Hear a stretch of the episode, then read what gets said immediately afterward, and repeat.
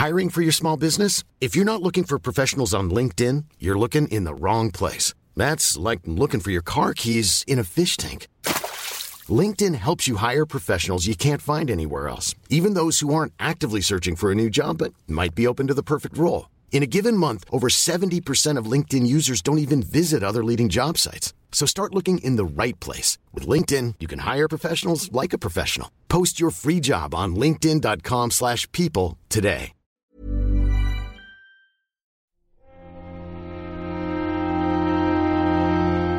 Muy buenas a todos y bienvenidos a El Nexo, una serie de pequeñas reflexiones sobre la actualidad del videojuego. En esta ocasión tenemos un programa muy especial, tenemos un nuevo conexo con dos invitados, además ilustres invitados del podcast amigo Rejugando. Ellos son Rafa Valencia. ¿Qué tal amigo Rafa? Bienvenido a El Nexo. Hola, ¿qué tal Alex? ¿Qué tal amigos oyentes del Nexo? Pues para mí y además tú lo sabes bien, un placer estar aquí contigo compartiendo micro, porque sabes que valoro mucho el trabajo que haces en el Nexo y además me gusta mucho, no es un secreto y me hace especial ilusión, además con el tema que traes hoy que a mí me, me, gusta especialmente, ¿no? Todo esto de las especificaciones y demás, estos, estos, eh, estos que hay previo siempre al lanzamiento de una consola, así que a disfrutarlo, a disfrutarlo seguro. Bueno, yo, yo admito que parte de la culpa de este especial lo tenéis vosotros porque yo iba a hacer aquí mi propio anexo un poco que comentando mis impresiones, pero después de escuchar vuestro último jugando, que me pareció una verdadera lección, eh, dije tengo que traerme a estos chicos. Y parte de esa culpa la tiene también el otro invitado que tenemos aquí en el Nexo, el amigo Pau. Un placer conocerte, Pau, y bienvenido al Nexo. Pues muchísimas gracias. La verdad es que, bueno, estamos tratando un tema que, verdaderamente me interesa muchísimo por varias razones y, bueno, siempre es un placer pues intentar, eh, no sé, buscar la, manera de, hacer comprensible también para mí, ¿no? Todo, todo este galimatías técnico que, que hay y en qué se puede traducir en el futuro del videojuego, que al fin y al cabo es lo que nos interesa. ¿no? Pues sí, eh, yo creo que, de verdad os digo que cuando estaba escuchando el programa creo que estabais haciendo una labor genial y estoy seguro de que nos vais a explicar muchísimas dudas que tenemos algunos de nosotros, sobre todo con los últimos detalles que se han anunciado de ambas consolas. Ahora bien, eh, yo creo que el propósito también de este nexo, como os comentaba un poco antes fuera de micro, eh, el mío por lo menos también como conductor es intentar, pues eso, ser una toma de tierra, intentar que todos estos datos dejen de ser simplemente una maraña de especificaciones y de números y los podamos llegar a ejemplificar, a visualizar, a entender realmente las diferencias que puede haber entre las dos consolas de siguiente generación, PlayStation 5 y Xbox Series X. Yo creo que ese es el objetivo un poco de este nexo, intentar también no convertirnos en la versión podcastil de la charla de Mark Cerny. sí, sí, sí, exactamente. Y yo creo que Además hoy lo tenemos un poquito más fácil que cuando grabamos nosotros porque veníamos, acababa de acabar Mark Cerny soltar el micro y nos pusimos a grabar de ello y ahora están un poco las cosas más asentadas, se puede comprender todo un poco más en conjunto y eso, lo que tú dices, poner un poco los pies en el suelo y llevarlo al conocimiento de cuanto más oyentes mejor, que es de lo que se trata. Eso es, aprender un poco entre todos. Así que si os parece, vamos un poco con las primeras impresiones, me gustaría conocer un poco así eh, vuestras sensaciones, eh, aunque sean en frío, pero, pero yo si queréis para empezar, para romper el hielo, sí que me gustaría matizar varios puntos clave que me parece de las dos consolas, porque sí que es cierto que quizá, luego os preguntaré a vosotros, pero aunque a priori parezca que no hay tantas diferencias a lo mejor como pudo haber en esta presente generación, pero sí que me parece que al menos en cuanto a, ¿cómo llamarlo?, filosofías, sí que me parecen un poco más distintas. Eh, a lo mejor la, la filosofía de, de, Xbox, y que no se malentienda, ¿eh? porque muchas veces cuando hablas de conservador o de tradicional, eh, puede parecer peor, pero para, para nada lo tiene por qué serlo. Pero sí que me parece que la arquitectura de Xbox es algo mucho más tradicional, más a lo lógico o a lo que se puede esperar, ¿no? Centrándose un poco más en esa potencia bruta. Mientras que en el caso de PlayStation 5, por un lado la podríamos mm, dibujar como algo Em, atrevido, y como atrevido puede ser audaz, pero también puede ser arriesgado. Y hay una cosa que, que sí que me quedó bastante claro, yo diría, una, hay una palabra clave en la, en la conferencia de Marcerni, que fue custom, custom, custom, custom. Le gusta mucho a, a Marcerni, yo creo, y a su equipo, esto de personalificar todos los componentes y sobre todo en ese SSD eh, tan veloz que nos han presentado. Quizá la, la, clave de PlayStation 5 podría estar más derivada hacia ese nuevo disco, mientras que eh, Series X iría más hacia el, el objetivo que siempre fue de alcanzar el sueño de los 12 teraflops. Chicos, ¿quién empieza? Es Pau. no, no, a mí, a mí realmente, y lo estábamos comentando antes fuera de micro, eh, que nos hemos sorprendido ambos porque había, estábamos revisando el, la conferencia, ¿no? Y un poco viendo las impresiones esta segunda vez, ¿no? Y a mí lo que me ha quedado claro es que realmente se han ceñido cada una a su objetivo. Mm, vale que pues en números puede destacar una más que otra, pero, pero algo te, te, queda claro y es que ambos han seguido una, una filosofía consistente, por lo menos en esta generación, que es a mí mm. un poco lo que me ha extrañado, ¿no? Porque si el, el viaje de PlayStation 3 a PlayStation 4 fue un viaje de digámoslo de esta manera, de simplificación, pero entendiendo en, en, el, en, esa, en ese punto el dejarse de hardware exótico y intentar hacer algo lo más común posible, lo más parecido a una arquitectura de PC, ¿no? Era como un cambio de paradigma. Hmm. Aquí eh, hemos vuelto un poco al tema de, de, cosas especializadas, en el cual te dicen que es completamente transparente para el desarrollador, pero al mismo tiempo que requiere mm, de un cierto interés, un cierto conocimiento y unas ciertas ganas también de aprovechar esta, esta parte más exótica, ¿no? Y eso a mí lo que un poco lo que me ha extrañado del enfoque de Sony. Por parte de Microsoft eh, es básicamente es eh, tenemos unas tecnologías nuevas, eh, también queremos conseguir un objetivo de, de, lo que sería músculo, ¿no? O potencia bruta y a, través de y vamos a intentar que todo cuadre ¿no? con bueno hay, hay algunos recortes eh, lógicos que es lo que te determina el presupuesto que tienes no pero aparte de eso yo creo que han conseguido un, un gran equilibrio entre prestaciones y, hardware. Y como tú decías a mí eh, cada vez que lo veo me parece mucho más atrevido lo que está haciendo Sony, pero que tiene también un grandísimo hándicap y es el hecho de que mm, todo lo que tiene de, de, atrevido lo tiene también de difícil de demostrar. ¿Por qué? Mm. Eh, temas como el SSD, ¿cuándo podremos usar ese SSD para, para, cambiar la manera en la que jugamos? ¿no? O quién aprovechará todo ese motor de audio y eso que están trabajando de, de customizar la experiencia a cada, a, cada oreja, ¿no? Para, para que realmente sea eh, tan, tan fino o tan granular ese, ese audio 3D, ¿no? y, y, bueno, y yo siempre he dicho también que el audio es lo más difícil de vender. Totalmente. Así que en, ese sentido, aunque es atrevido, es atrevido para la gente que está leyendo mucho, que está viendo la filosofía de, tal, pero, pero creo que van a tener eh, su, su gran hándicap va a tener, va a ser vender su producto a la gente, cosa que creo que por el momento están fallando bastante. Yo mira, antes de ceñirme a los, a los datos, a los datos puros y duros, de la conferencia en sí hablaré que eh, eh, la conferencia al final era lo que los que conocemos el, a Marcel ni la industria un poquito esperábamos eh, ni, ni, sin grandes alaracas, ¿no? Como se esperaba eh, muchos usuarios que esperaban pues eh, presentar cosas, o sea, presentar incluso juegos se pedían. O sea, Marcel ni hizo la presentación que se esperaba para la GDC, que era donde, donde correspondía. Luego, la, la, estoy, estoy con vosotros. O sea, todo me lleva a ese chip cell, ¿no? De PlayStation 3, a esas arquitecturas un tanto enrevesadas, que no lo es tanto en este, en este caso, pero sí que es verdad que hay ciertos matices de diferencias entre la construcción de una consola y otra. Incluso la de Xbox, que también tiene, eh, por ejemplo, en el, en el, en el bus tiene, eh, tiene eh, tiene partes de la RAM también más rápidas, otros gigas que son más lentos. Están buscando una diferencia que luego a lo mejor no percibimos. Pero la gente estaba esperando un dato clave, ¿no? Que, viene estando de moda pues los últimos siete años, ¿vale? Que son los teraflops. Exactamente.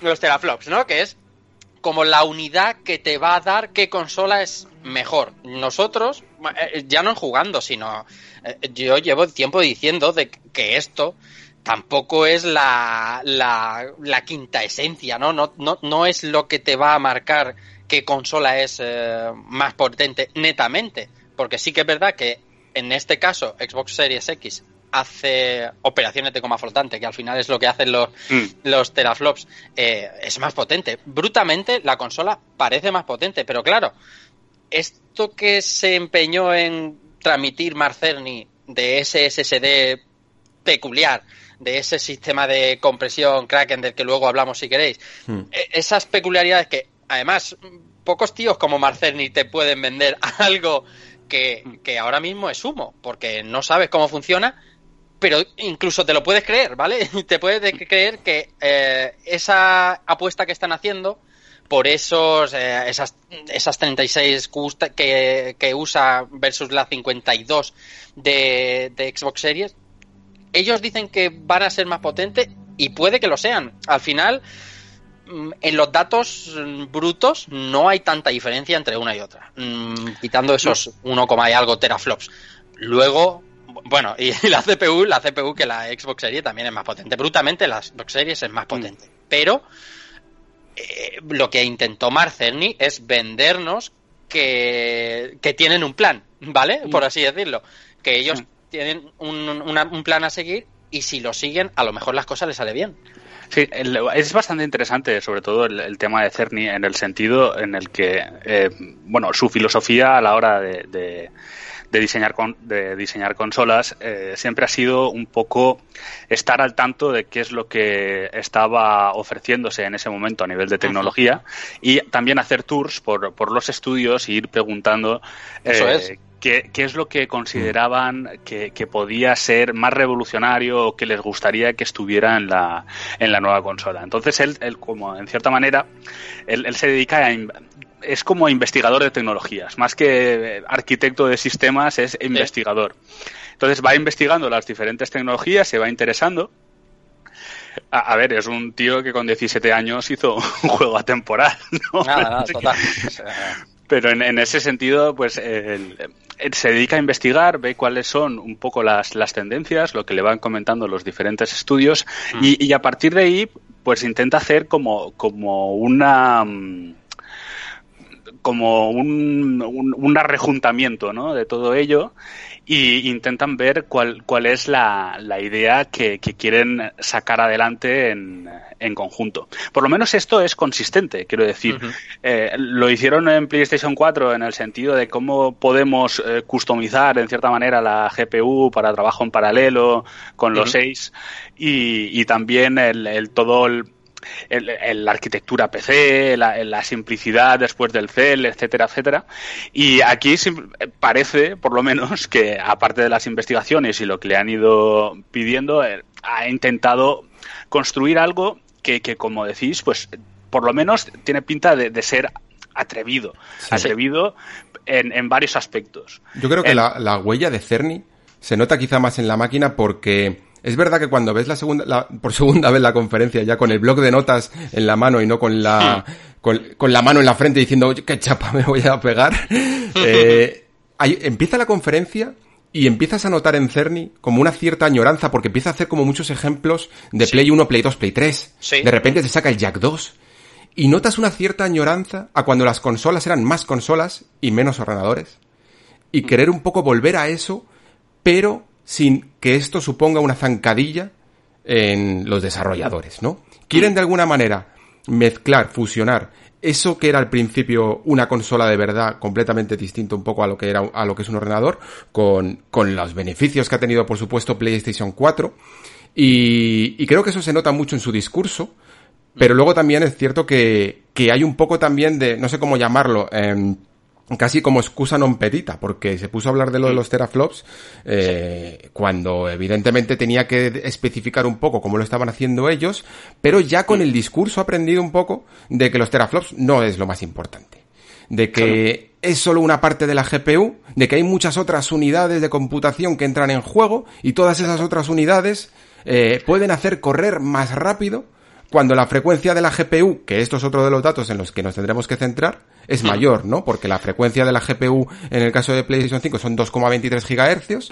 mientras que en el de Xbox Series X es 1,825 GHz. Él dice que a una frecuencia, un 30, fíjate que dice un 33% más alta, o sea, ya estaba un poco comparándose con, con, lo que estaba haciendo la competencia. Dice que, bueno, que la rasterización es más rápida, ¿no? Que el procesamiento del buffer, eh, los cachés, el ancho de banda, y que de ahí es donde pretende que con 36 unidades de computación, ¿no? Eh, se consiga hacer lo mismo o, o más o de otra manera que las 52 clásicas que te dan los 12 teraflops. Sí, pero no. ahí vamos, y vamos a ir los dos a cuchillo. Porque cuando tienes un Fórmula 1 con menos caballos, lo primero que intentas resaltar es que los caballos no son lo importante, que la, ergonomía, la, la, aerodinámica y demás. Y eso es lo que estás hablando justo ahora mismo de lo de Cerny, claro. Wow. Sí, no, pues básicamente eso, ¿no? Que, que te, lo, te lo pueden, eh, aunque la mona se vista de seda, la mona se queda. Eh, sí que es verdad que cuando ha tenido que tratar esos dos aspectos, pero es que no solo es también el tema de, de la CPU y la GPU, es también el ancho de banda, ¿no? Hmm. Entonces ahí es verdad que, que el ancho de banda de, de la Series X es también particular y, y en ese sentido el, el enfoque de la PlayStation 5 es más común, ¿no? Y con quizá también con menos problemas, pero, pero sí que es cierto que hay una diferencia en computación eh, evidente. A ver, eh, lo que dijo no era mentira, pero es cuando, como cuando intentas vender tu producto respecto a la competencia, ¿no? Tú tienes que hmm. destacar cuál es la, la parte que destaca o, o, que es, o que es mejor. Sí que es verdad que hay partes de, de la, de, de lo que sería la tarjeta gráfica que escalan con la velocidad y no escalan con el tamaño de los Qs, ¿no? Mm. Entonces sí que es cierto que, que, por ejemplo, el tema de rasterizado, renderizado, el, el, la, triangulación, todo, todo, ello se beneficia mucho más de la velocidad. Pero mm. claro, es que tenemos un. No estamos hablando de las uh, mismas unidades de cómputo. Si estuviéramos hablando de, de algo más parejo, pues podríamos sí discutir eh, si uno puede tener ventaja aquí o ventaja allá. Pero aquí tenemos una, una diferencia eh, significativa, ¿no? Mm. Hmm, para que la gente nos entienda, a ver si me compráis este ejemplo que se me ha ocurrido, en vez de decirme si es medianamente preciso, pero para que la gente nos entienda. Esto es como si tenemos dos corredores y uno te dice que va a dar 52 zancadas y otro te dice que va a dar 36. Pero el que va a dar 36 te dice que las va a hacer un poco más, un poco más largas, ¿no? Y entonces es como en plan, ¿quién llega más lejos? ¿sabes? Hmm. Bueno, pues... sí, no está mal, no está mal tirado, sí. Esa, esa es la idea, que, que, puedes, puedes pedirle más a 36 por tamaño y demás, pero a mí, mira, de, por, por, por, no hablar solo de, de los números, me, me, sorprendió mucho de Cerny, y volviendo a ver la, la, la conferencia, la, la, de piedras que se tira a su propio tejado. No con respecto a PlayStation 5, sino a PlayStation 4, ¿vale? Hmm. A todos los errores Hombre. que se cometieron con PlayStation 4, cómo lo sacó a la palestra. O sea, al Sobre final, todo el ventilador y eh, todo exacto, el, exacto. calentamiento. Ellos, ellos van a competir con Microsoft sin ninguna duda, pero compiten contra, contra la impresión que generaron sobre de sí mismos al principio mm. de la generación, que fue bastante duro y de hecho hay consolas que todavía lo están pasando mal y Cerny no se no fue tibio en, en echarse, o sea, en, en, él creó la consola, en, en justificar por qué pasaron ese tipo de cosas y cómo la va a solucionar. Eso, mm. ese tipo de cosas también eh, no te venden una consola, pero sí que entiendes que, oye, estás poniendo estás poniendo inciso en donde había un problema y es tratar ahora por ejemplo, el sistema de refrigeración, por hablar de, de otra cosa, mm. de eh, como si la máquina siempre estuviera trabajando a máxima potencia, cosa que antes no pasaba. A sí, mí sí, sí. eso en la conferencia me sorprendió. Es que es graciosísimo, mm. porque, porque Cerny básicamente admite que él es un eh, apasionado de las frecuencias altas de reloj y que eso hizo que, que por eso bufaba y siempre ha bufado tanto eh, PlayStation 4 Sí, pero sí. que no le da la gana cambiarlo. que, que, va a buscar una manera que es, eh, digamos, como medir la energía eh, de consumo constante en vez de eh, la frecuencia del reloj y, a, y, en base a medir todo el rato la energía constante, lo que va a hacer es poner eh, los relojes de la CPU y de la GPU haciendo una, un, una balanza para que puedan llegar a tener esa energía todo el rato. Todo el rato? Sí, el, bueno, básicamente lo que se intuía ¿no? del discurso que estaban comentando es que no llegaron a, calcular bien eh, en el momento en el que estresaran eh, en cuanto a carga de trabajo la, consola, el, el, ruido que podía llegar a generar. ¿no? Y además, y además más o menos lo, explica con, ejemplos. Y por eso es que es una conferencia para, para volver a, a, ver, porque te, dice, por ejemplo, el, hecho del God of War, que es bien conocido por mucha gente. Y también, y curiosamente, por qué, una de las cosas que a mí más me había sorprendido en su momento, es por qué bufaba como una loca la PlayStation 4 Pro cuando ponías el mapa en el Horizon. es verdad.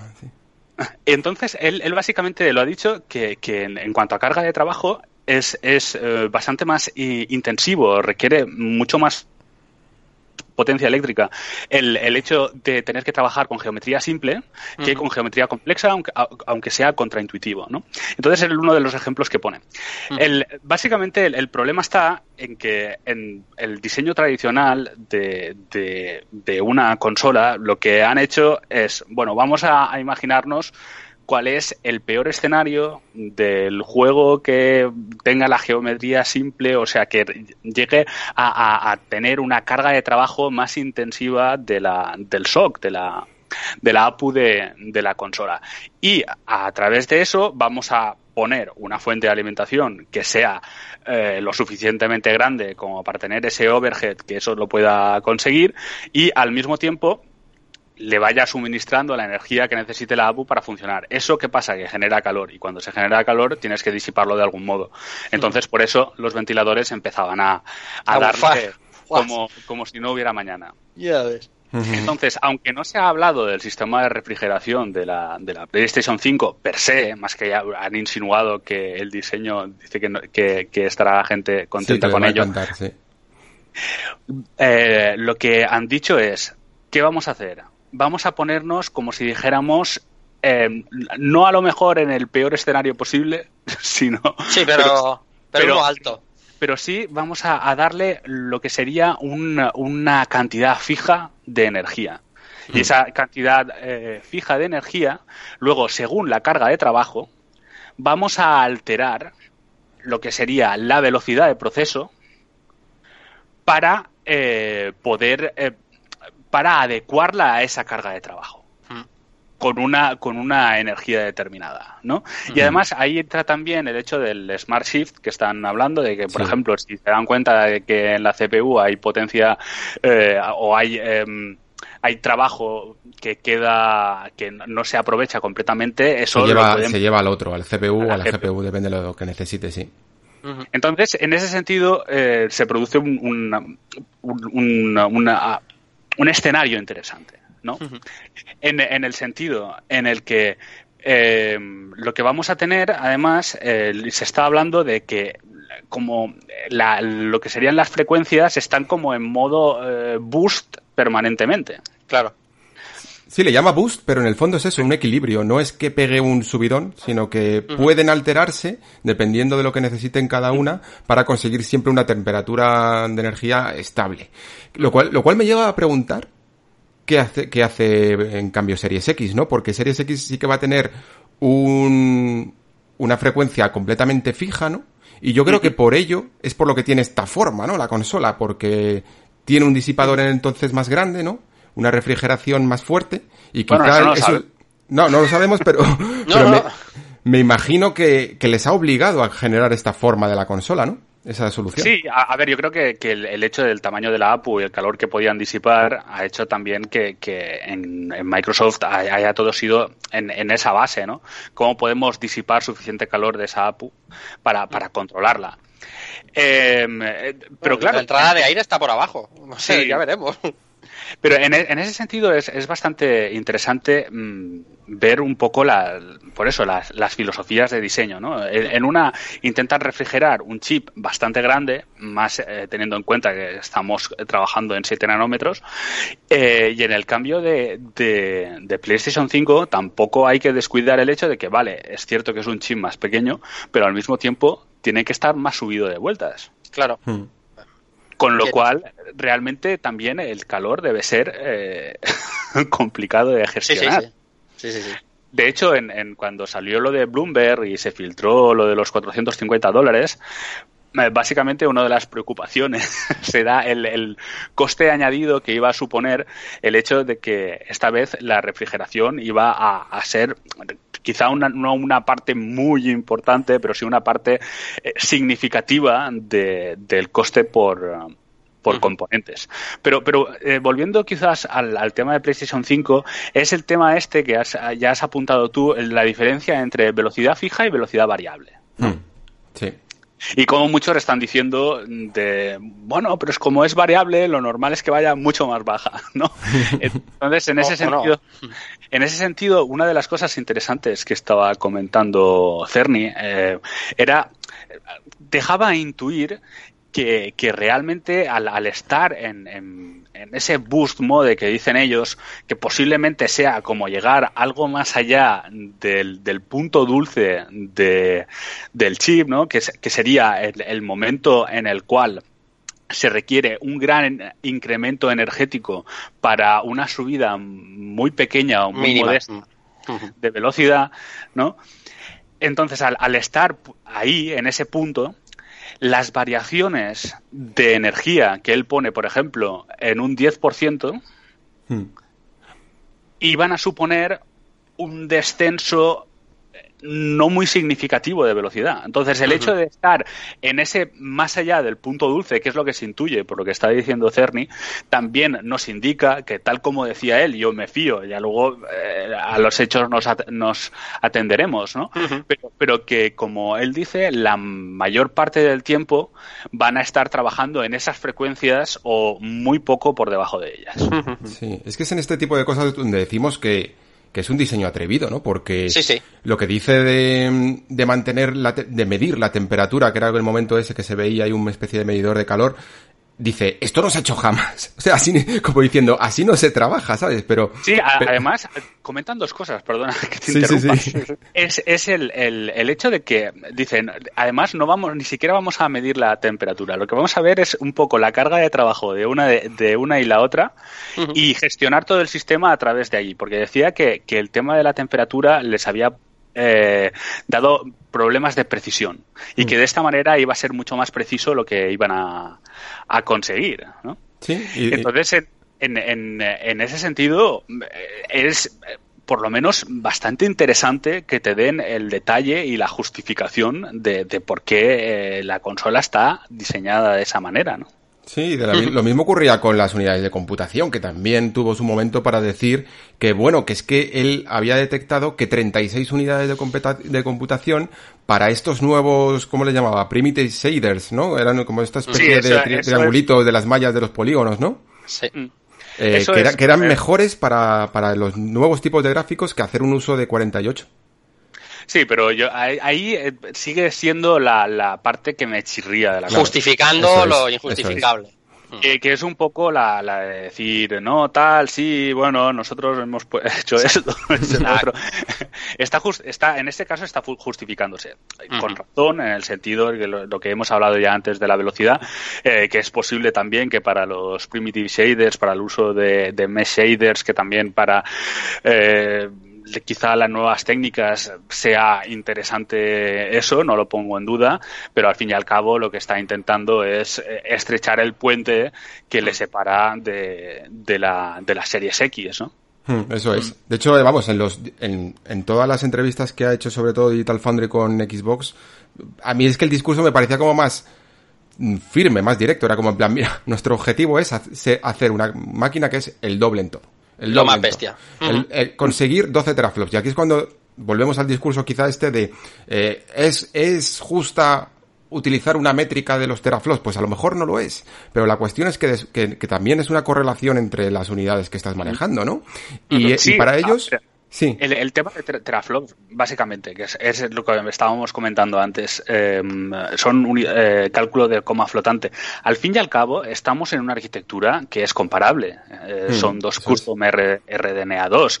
No estamos hablando de los teraflops de la arquitectura de la generación pasada al respecto de, la de esta. ¿no? Así que es, es una métrica que, vale, no te dice em, todo y mm. ni te explica muchas de las peculiaridades, ni habla de al final la eficiencia que puedas conseguir, ni del ancho de banda. Pero, eh, a ver, sigue siendo una métrica comparable más en dos tarjetas que son AMD y de la misma generación. Sí. Sí, por supuesto. Y además es que eh, los cálculos de Xbox son básicamente que ellos necesitaban, y es que los, los han dicho así, han dicho 12 teraflops es, era nuestro objetivo desde el principio, porque ellos lo que querían era doblar el rendimiento de Xbox One X, porque ellos calculaban que era lo mínimo que necesitaban para que siempre fuera completamente estable, eh, los 4K, sin fallo alguno, y, y posiblemente con casi todos los juegos, por lo menos los suyos, a 60 frames. Hmm. De hecho, lo que dice Pau, si, la, si, la, si las, eh, la suma de teraflops de PlayStation 5 hubiera sido mucho más cercana a la Xbox Series X, la conferencia hubiera sido de otra manera. Porque hmm. Cerny empieza, o sea, hace, hace incisos sobre lo que a su modo de ver tiene superior y que seguramente será así y, tendrá razón. Pero si los números fueran mucho más parecidos, la conferencia hubiera sido mucho más... Eh, mucho más sacar pecho, ¿no? Mucho más no justificar tanta una serie de decisiones y poner en valor eh, ese, esa cifra, ¿no? Hmm. Al final, eh, Cerny, los primeros 25 minutos, más o menos, se empleó en el SSD, hmm. en explicar a la gente mundana los, los cambios que tiene un SSD con respecto a uno convencional y particularmente los que va a usar eh, PlayStation 5 ¿vale? Que es una de las bazas que tiene a favor eh, con los datos en la mano sobre la Series X, ¿no? Esa, esa velocidad a la que se accede a los datos en PlayStation 5, que en teoría son de 5,5 gigabytes eh, sin comprimir y 8 o 9 comprimidos, 25 eh, minutos le ha dedicado porque sabe que el dato es muy superior al de Series X, que está entre los 2,4 o 5 gigas comprimidos. 25 minutos. Si los datos de teraflops hubieran sido 12 o mucho más cercano a la Series X, eh, no se hubiera hecho tanto inciso ni tanta justificación en todo esto. Es que al final es 1,5 teraflops. Es la misma potencia que tiene hoy en día PlayStation 4, lo que diferencia Xbox Series X de PlayStation 5. Es mucho, ¿eh? De todas formas, ahí no sé si estoy completamente de acuerdo, porque eh, yo me creo y de verdad lo digo, que el tema del SSD ha sido la unidad central básica de diseño de, la del resto. Sí, sí. Y, y, y, de hecho, el, todo lo que, lo que se ha hablado de usarlo prácticamente para, para ese stream de datos eh, continuo y cómo no solo han tenido que trabajar con el tema de la descompresión, sino también la capacidad de mover esos datos a, a la memoria RAM y cómo moverlos y que ese acceso sea sabido por el, como el, el resto del sistema y el, entonces, todo ello eh, creo que, realmente ha sido un, trabajo que, indica mucha complejidad. Y, también eh, el hecho de que, de que estamos hablando de un disco que es prácticamente custom y en muchos aspectos y, que está como muy alejado de, lo que sería un modelo tradicional.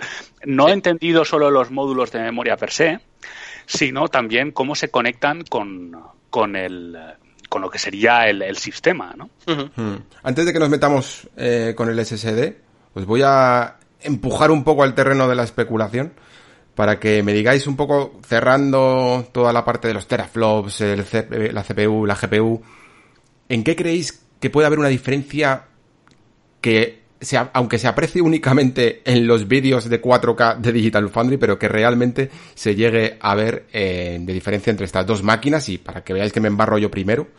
Mm, yo diría que a lo mejor parece que Xbox puede llegar a conseguir unas resoluciones más estables, que incluso a, a la larga puede llegar a ser el que diga, fíjate, en ningún momento mm, tenemos que aplicar ningún truco, siempre va a ir a 4K firmísimo y además eh, para hacer un poco una lo que, lo que podrían ser las configuraciones en un ordenador, casi todo va a ultra por decirlo así, mientras que a lo mejor en PlayStation 5 hay pequeñas cosillas, hay pequeños apartados en las sombras o en cualquier parte de las texturas o, o incluso en la resolución que pueda llegar a flaquear, mientras que a lo mejor gracias a, a esta forma de, de planificar eh, su, su GPU con un reloj más alto y también el SSD, haga que a lo mejor PlayStation 5 elimine absolutamente todos los cuellos de botella posibles y por haber y por tanto esas pequeñas bajadillas apreciables o inapreciables que podamos llegar a tener en algunos juegos sí que sean mucho más pulidas. Esa es mi, mm. especulación y estamos dentro del terreno de especulación, así que aquí todo es válido y todo se coge con pinzas. ¿eh? Yo te lo cogería prácticamente todo. Lo que pasa es que sí que creo que eh, en esos futuribles multis, creo que PlayStation 5, no sé cómo se va a emplear Xbox Series X en este aspecto, pero lo que sí tenemos claro a partir de la conferencia es que eh, muchos recursos de la consola, muchos, entiéndase, eh, muchos para lo que va a ser el nivel sonido. Ah, van a ir muchos recursos de la máquina destinados a ese sonido en el que hace tanto hincapié Marcerni al final de la conferencia. No, eh, imagino que Series X tendrá una, una, una mm. aproximación igual al sonido o similar, pero sabemos que, sabemos que tiene un, lo que sería parte de hardware dedicado pero, pero no sabemos la, la complejidad del mismo. Lo que está claro es que, además sé que Pau está conmigo porque lo estuvimos hablando el otro día, es que eh, PlayStation 5 va a destinar muchísimos recursos a ese sonido superior, ese sonido eh, que, que al final va a gastar eh, parte de la máquina y no sé cuánto se resentirá respecto a la competencia porque no sabemos qué va a hacer Microsoft con el, con el tema sonido. Sabemos que tiene brutalmente una consola eh, en datos más potente. Ahora entraremos en algunos que, nos estamos dejando por el camino. Pero si una de las dos se tiene que resentir un poquito más, es por estos recursos que creo que se van a gastar a, a nivel audio en PlayStation 5. Mm. Sí, pero al mismo tiempo el, hecho de tener esas Qs a las cuales les han quitado el caché, las han convertido en el Tempest 3D, en principio hará que no tengan que reservar nada de lo que sería la, GPU en, ello, ¿no? Mientras Eso es lo que, se explica, sí. mientras que, bueno, Microsoft puede tener, eh, depende de lo, de lo eficiente y complejo que sea su bloque de audio, pues podrán prácticamente hacer lo mismo y liberar la, GPU. Pero ya entrando un poco en la especulación que estabais hablando antes, em, a ver, no comparar quizá los multiplataformas, eh, porque creo que en ese sentido las diferencias pueden ser bastante menores y perceptivamente menores de lo que han sido esta generación. Eh, pero sí que creo que Microsoft de cara al futuro va a apostar por resoluciones más altas y por eh, mayor tasa de frame rate, quizás superando los 60 frames. Eh, sí, es verdad. Quizás el, el, hecho de tener hasta 120 en, en, contados casos, como se estaba hablando de la demo técnica del, del Gears 5 para, para Series X, de la posibilidad de hacer el multi a, a 120 frames. Además es que creo que, que, se han dado cuenta de que les interesa dejar de, eh, no capadas, o sea, con un refresco variable, eh, todos los juegos, en vistas al futuro, porque Xbox es una marca muy delegado, le gusta mucho seguir trabajando con el pasado y se han dado cuenta de que si tú capas eh, la tasa de refresco, como, como hay en muchos juegos, por ejemplo, de esta generación, en el futuro no puedes hacer nada salvo trabajar con un parche, mientras que si no, si la dejas completamente en variable, el día de mañana esos 60 frames se te pueden convertir en 100, 80, 120 hasta donde llegue. Sí, en ese sentido ha sido muy interesante lo que, bueno, realmente el, tema está en, lo que teníamos el paradigma hasta ahora y era el problema del, del VSync, ¿no? Que es una de las cosas que ha mm. intentado mejorar eh, también Microsoft y es el hecho de, de, poder separar el triple buffer que, bueno, los usuarios de PC que sabrán el, el, hecho de, cómo puede afectar a la, a la latencia, ¿no? y, y en ese sentido la posibilidad de, de poder de una parte hacer que ya no afecte a la latencia y poder trabajar en resoluciones más altas sin miedo a, tener que, ceñirse al refresco de las televisiones porque ahora vamos a tener la posibilidad de, de, de, poder que se adapte ¿no? la televisión al refresco que nosotros le estamos mandando. Otra cosa que ha hecho Microsoft en el pasado y, que resulta muy inteligente visto en retrospectiva es el hecho de la resolución dinámica en sus grandes exclusivos, ¿no? Quiero decir, por ejemplo, en Gears 4, el 5 creo que también lo tiene, y es el hecho de que cuando venga la siguiente consola prácticamente no tienen que tocar demasiado y al, cuando simplemente vea que va mucho más desahogada la consola, la resolución ella, ella sola tirar hacia arriba todo lo que pueda, ¿no? Entonces, en ese sentido, yo creo que han tenido presente esos cambios generacionales y, parte de, sus motores o cómo han trabajado esos motores se, ve en, ese punto. Ya volviendo a lo que estaba diciendo antes, eh, sí creo que ese va a ser el enfoque de Microsoft, que sería resoluciones y frame rate. Creo que el hecho de que PlayStation 5 va a apostar por juegos, entre comillas, que no se hayan visto antes. Hmm. Cargas inexistentes, se empeñará mucho en decir como, como ahora en teoría las cargas serían instantáneas, además lo, lo, lo hace hincapié muchísimas veces. Claro, inventar otro tipo de jugabilidades. Hacía ejemplos de Spider-Man, hacía muchísimos mm. ejemplos de cómo podría cambiar la jugabilidad de un juego si esas cargas que ese metro que pasa en Spider-Man, ¿no? Para que se entienda, ese árbol de la vida de God of War no existiera, eh, eh, dice, o, cambiamos la jugabilidad o habría que inventarlo, ¿no? Habría que mm. superponerlo porque no haría falta. Mm. Y, Exacto. Entonces sería, sería eso, sería cambios en el diseño de niveles, quizá algo más espectacular y que fuera más notorio. No sé, estoy pensando en, eh, transiciones entre muchos mundos diferentes de una complejidad sin precedentes hasta el momento.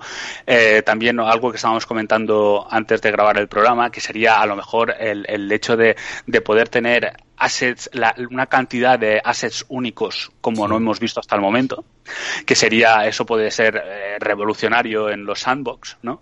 Encontrarte en, ya no que tienes un mismo banco repetido X veces, sino resulta que tienes eh, cuatro o cinco bancos diferentes, farolas diferentes, em, peatones que no se parecen en nada, ¿no?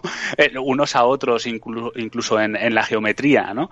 y, y en ese sentido yo creo que van a trabajar por eso y, van a seguir usando más soluciones inteligentes de cara a resolución y frame rate no tan no tan agresivo o no tan alto como, en el tema de Microsoft. También porque eh, esos 120 frames, por ejemplo, o esa altísima resolución, eh, también le va a servir a Microsoft para eh, poder hacer lo más lo más sencillo posible la transición entre esas dos futuribles consolas que va a tener esta generación, que sería la Series S hipotética y la Series X. Hmm, eso es. Muy bien, veo que veo que queremos entrar ya también en el tema del bloque del SSD, así que, que creo que es evidentemente algo que nos lleva ya no solo a hablar de números, como habéis dicho también, a hablar un poco de diseño de juego. Y yo creo que sí que, como decís, es un cambio de paradigma total. Es el, el verdadero cambio, yo creo, de la siguiente generación, porque sí, evidentemente vamos a tener mucha más potencia gráfica, eh, que se va a traducir en, más, en mayor estabilidad, mayor frame rate y mayor resolución, pero que cambien un poco los juegos. Creo que eso sí que es verdadero, un cambio de verdadero de paradigma. Y esto lo consigue unas unidades muy preparadas de discos SSD NVMe en, este formato M2 que habréis visto también en los que tengáis un poco un PC un poco más moderno con una placa base más moderna y que son verdaderamente rápidos que se manejan en unas velocidades para Xbox Series X de 2,4 GB por segundo en bruto y 4,8 en comprimido luego si queréis expliquemos un poco qué significa exactamente esto y 5,5 GB por segundo en, en el caso de PlayStation 5 que puede llegar a los 8,9 de media en comprimido. Eh, ¿Esto qué significa? Pues lo decía Cerny, de hecho, que la memoria RAM, o sea, evidentemente acceder a una memoria RAM que vamos a tener de 16 gigas, lo consigues en el caso de, de la compresión en cuestión de dos segundos, ¿no? Porque si tienes una media de 8 gigabytes por segundo, pues accedes en dos segundos a ella, pero es que encima mm. incluso el propio disco SSD te podría servir casi como una especie de memoria virtual de acceso rápido. Claro, y, explicaba bien, como ha dicho Pau, el no tener tantas partes duplicadas de un juego para tener el acceso más rápido. Y eh, es, es un cambio de paradigma absolutamente total. Yo estoy contigo en que es, el cambio, es el cambio con mayúsculas, el que no notaremos palpablemente, ¿vale? Porque mm. los frames están bien y las resoluciones que siempre está bien avanzar, pero el cambio de paradigma de los accesos, eh, eh, de los no, no cargas, o sea, sabes que un juego pesa 80 gigas y sabes que de esos 80 gigas, o intuyes, de esos 80 gigas, hay 10, por, no, por, decir un número, que están repetidos, que son eh, secuencias que están repetidas para tener accesos más rápidos en los discos magnéticos que tenemos ahora. Todo eso se olvida, todo eso se reinventa a, escribir para el desarrollador tiene que ser una, pasada, no tener que repetir datos para facilitar el acceso. Eh, es el cambio con mayúsculas. Luego veremos a ver cómo se, cómo se comporta realmente esa velocidad tan superior, tan abrumadoramente superior que hay que se cuenta en PlayStation 5 mm. eh, con Series X. No sé en cuánto se traducirá porque al final, claro, te dicen es un parpadeo, ¿no? Una carga de un juego convencional, todo sería instantáneo. Eh, lo, lo explicó muchísimas veces. No sé cuánto, aquí sí que eh, no, no estoy tan puesto en cuánto va a ser la diferencia entre esos esos eh, esa, es casi el doble de rápido en acceso a datos. Entonces, claro, pero Rafa, si, si eh, estamos hablando de velocidades ya tan rápidas que si el de PlayStation 5 es un parpadeo, pues ok, a lo mejor el de Xbox son dos parpadeos. Claro, y dos parpadeos sigue siendo muy rápido. la conferencia, la primera vez decía, bueno, si es tan rápido, aunque la otra sea la mitad de lento, también es muy rápido. sí. Hmm. Sí, sí, es que realmente estamos pasando de, velocidades de, acceso de unos 100 eh, megas a, lo que estamos tratando ahora, 5,5 gigas eh, en bruto o 2,4 gigas en bruto. ¿no? Entonces, realmente eh, va a ser un cambio muy sustancial y mucho más de, lo, de los datos. Eh, porque claro, hay gente que dice, pero es que hace muchos años que los PCs tienen discos SSD, mm. pero claro, no, lo que no tenemos es el, hecho de tener un SSD que haya eliminado mm, luego también todos esos cuellos de botella eh, en comunicación con, con, eh, con, la APU, bueno, en el caso del PC con, con lo que sería el, el, proceso por separado, GPU, CPU, etcétera, etcétera. Y, y, en ese sentido, juegos que están preparados para ese sistema. Exacto. Pero al mismo tiempo, eh, claro, em, ¿hasta qué punto vamos a observar esa transición en juegos más allá de los juegos first party de Sony? Por lo menos en, mm. en los primeros tiempos porque eh, los multiplataforma que vayan a salir en un futuro inmediato y bastante más tiempo, mm, van a tener eh, también que, salir en PC. Mm. Y si salen en PC, hay que tener en cuenta que eh, también van a estar pensados para usar disco magnético, claro en disco duro magnético. Eh, solo tienes que irte a las estadísticas de Steam del hardware que tiene la gente. La, tarjeta gráfica más común, la última vez que lo vi, era la 1060 y no hace tanto que, que lo vi, ¿no? Eh, o sea que realmente ¿Veremos un requisito entonces de sistema eh, que tengas una unidad SSD para poder jugar, creéis? Yo creo que yo creo que vamos a ver un salto, pero que ese salto sea gradual. Yo no, creo que a, partir del día 2 de la salida de las consolas vaya a poner SSD necesario. No lo creo va a pasar más tiempo.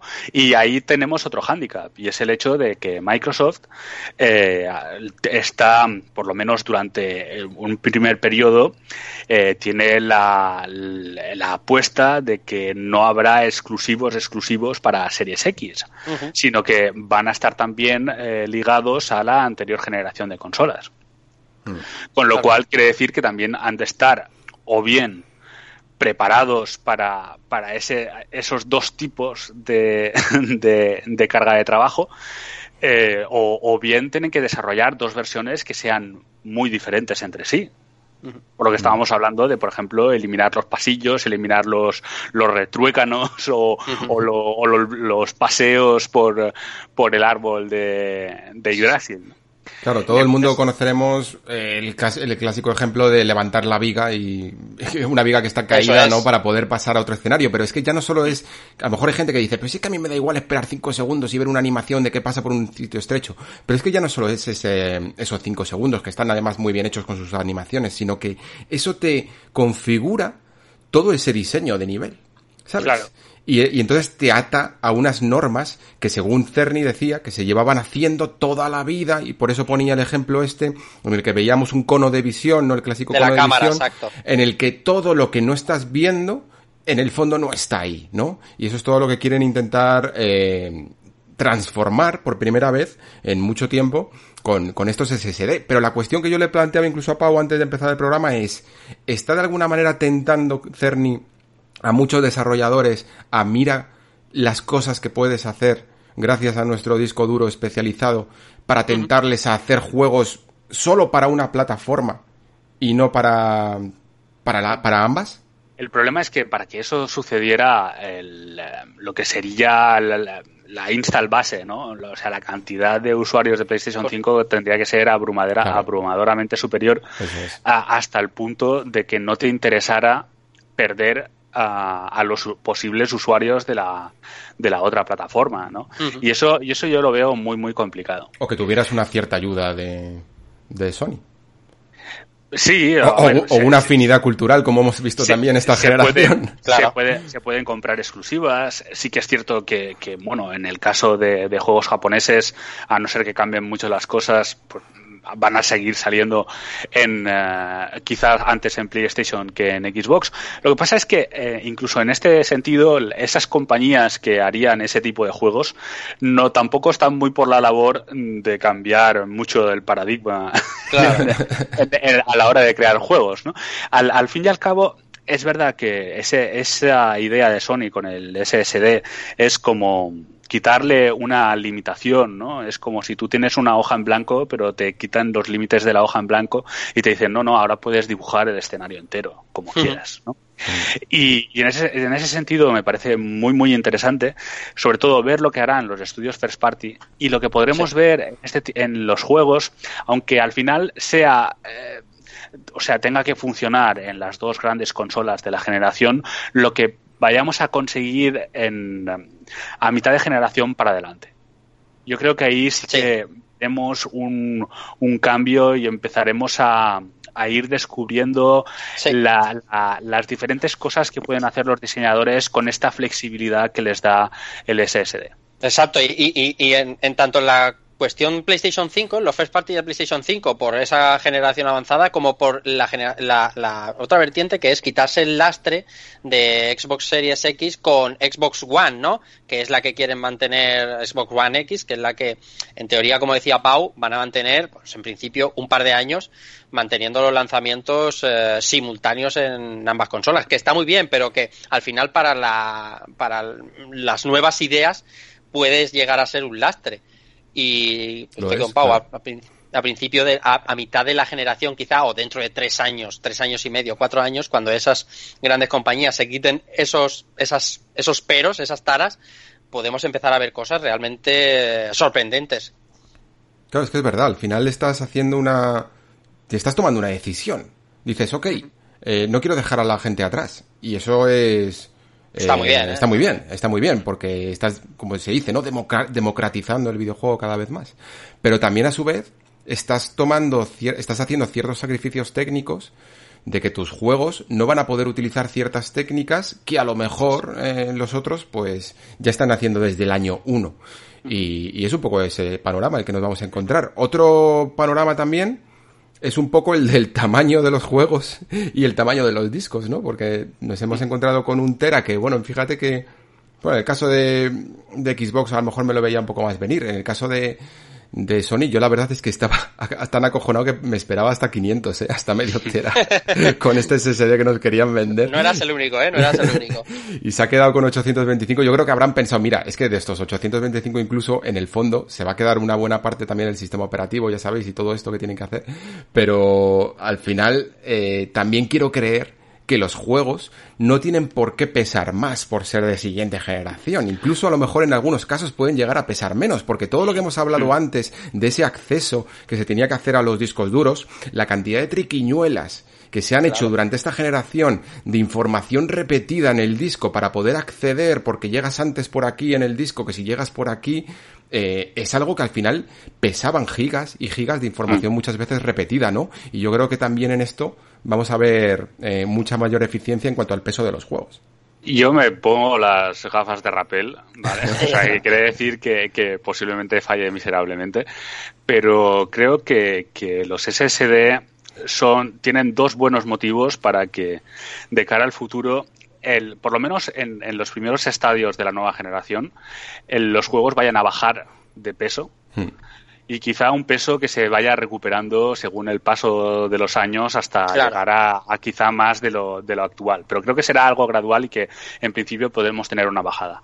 Por dos motivos. El primero de ellos es eh, lo que decíais, los ases duplicados. En el tema de los discos duros magnéticos, pues muchas veces tienes, eh, creo que Cerny ponía el, no sé qué ejemplo era, que si eran los bancos o no, sé qué, que estaban como repetidos no sé cuántas veces.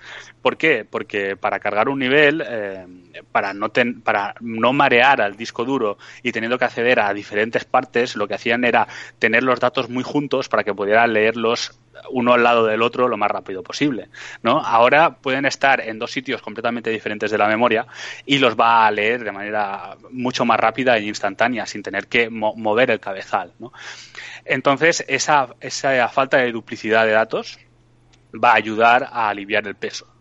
La otra cosa que va a ayudar a aliviar el peso es el uso de vídeos. Uno de los usos que tienen actualmente los vídeos muchas veces es también el hecho de enmascarar cargas. Si pasamos ahora a que las cargas son más o menos instantáneas y puedes coger eh, lo que antes podía ser un archivo de vídeo y que sea en tiempo real, eso también va a aliviar muchísimo la cantidad de espacio usado. Así que yo creo que son dos buenos motivos para que en un futuro más o menos inmediato tengamos una bajada de peso y como he dicho con mis gafas de rapel, que vaya recuperándose con el paso de los años. Pero luego estamos eh, obviando la contra, que también puede llegar, que es esas resoluciones 4K tienen un peso muy superior a las... Las texturas, ¿no? 4K. Al estándar, claro, Al estándar 1080, que al final el 4K no sé si se estandarizará. Desde luego no al principio de la generación, pero sí llegará. Y cuando eso se estandarice en el disco, eso pesa, pesa mucho más. Sí, que básicamente el tema de texturas, que puede ser un, un, un descalzaperros, todo eso. Pero, el, pero realmente sí, pero el, tema de las texturas ya lo estamos viendo en esta generación. Sí, sí, pero no es algo que te puedas, el que tenga una Play 4 vanilla suda absolutamente de todo lo que sea paquetes de textura 4K. Es algo a lo que nos habituaremos, que no será de salida a la consola, o a lo mejor sí, vienen juegos ambiciosos y empiezan a meter eh, paquetes de textura brutales, pero eso al final ocupa. Y, y bueno, en el caso de PlayStation 5 hay el alivio de que ya está confirmado que cualquier disco duro externo eh, funcionará, pero en el, en, el, en el Xbox Series X sabemos ya que hay un formato propietario del que no sabemos prácticamente nada, mm. bueno, salvo que mm. son de un tera, pero hay un hay un miedo terrible a los precios de los formatos propietarios porque la experiencia nos dice que nos atracan. Que formato propietario atracado Correcto, pero, o sea, pero yo, creo que, los dos enfoques tienen sus pros y sus contras. Claro, claro, claro que sí. ¿Por, qué? Mira, por, por, una parte el tema por de... la calidad de, los discos. Mm. Es, es el hecho de que te tienen que, entre comillas, certificar a ver, no, lo hacen tampoco por gusto, sino porque al ser una unidad custom, que además eh, es tan custom que, que en el sistema de, archivos es bastante diferente de las unidades convencionales y, ya han dicho que cuando tú le pones un, disco M2, eh, parte de, ese de lo que antes sería el Southbridge, ¿no? que se encarga de descompresión y de, y de estos dedicados a entrada y salida de datos y, mover datos, tiene que encargarse de parte de la lógica que tiene eh, su custom flash eh, controlador de, su propio disco duro, lo que puede hacer que se ralentice un poco. entonces, em, también quiere decir que ese tipo de discos que son en estos momentos bastante caros. Hasta que no veamos una bajada y una democratización, pues posiblemente eh, sea prohibitivo tener un disco que sea compatible con PlayStation 5. Bueno, es que en el caso de PlayStation 5 es que no existen. o sea, es que no, no puedes comprarlos ahora mismo. Eh, lo decía John Lineman de Digital Foundry. Decía, no, no, si tú ahora mismo te vas a, cualquier tienda a comprar ese disco, no existe. Y de hecho, aparte, luego tendrás que supervisar Sony. Ellos te dirán los recomendados. Porque claro, cada uno tiene su tamaño. Hay algunos que tienen problemas de calor y vienen con un ventilador propio. Hay otros que, que no cumplen las características. Evidentemente, ya no solo es que sea PCI Express 4.0. Es que tiene que cumplir esa serie de características para que lo acepte la consola o si no te va a decir, no, no, aquí no entra. De hecho, lo, que me ha parecido curioso es que sea Sony quizá por toda la fama que tiene con las memory cards y tal, ¿no? La que haga esto y no Microsoft, cuando los de Microsoft probablemente sería como mucho más accesible el poder llegar a comprarlos, ¿no? Sí, el, de hecho yo creo que es una buena jugada para Sony a largo término, pero a corto término no sé cómo le va a funcionar. Y en el caso de, Microsoft, eh, parece que, que, lo que ha que realmente lo que hay en la, en la tarjeta esa de expansión eh, no sería como todo el SSD, sino que se conectaría con, con, la controladora. O por lo menos yo tengo esa idea. Esto es, ya especulación mía. Con lo cual, yo creo que posiblemente puedan abaratar un poco el precio de, las tarjetas. Así que si tuviera que apostar por algo, creo que eh, de cara a la salida de las nuevas consolas mm, va a estar más complicado encontrar un disco duro que, sea adecuado para PlayStation 5. Pero creo que los papeles se invertirán en el futuro, porque creo que esa tarjeta propietaria de Microsoft se va a mantener, va a mantener el precio eh, una cierta estabilidad durante mucho más tiempo, durante la generación. Y creo que ese, esos discos duros M2 que ahora podemos tener problemas para conseguir hasta que salgan y sean certificados, etcétera, etcétera, eh, se irán democratizando con el paso del tiempo y serán mucho, mucho más baratos. Sí, muy bien, pues dos apuntes para terminar sobre esto. Decir también que aparte los eh, van a tener puertos USB 3.2 que evidentemente aunque no puedan llegar a tener eh, compatibilidad con estos discos, pero a lo mejor sí que nos sirven un poco pues para aliviar la carga, ¿no?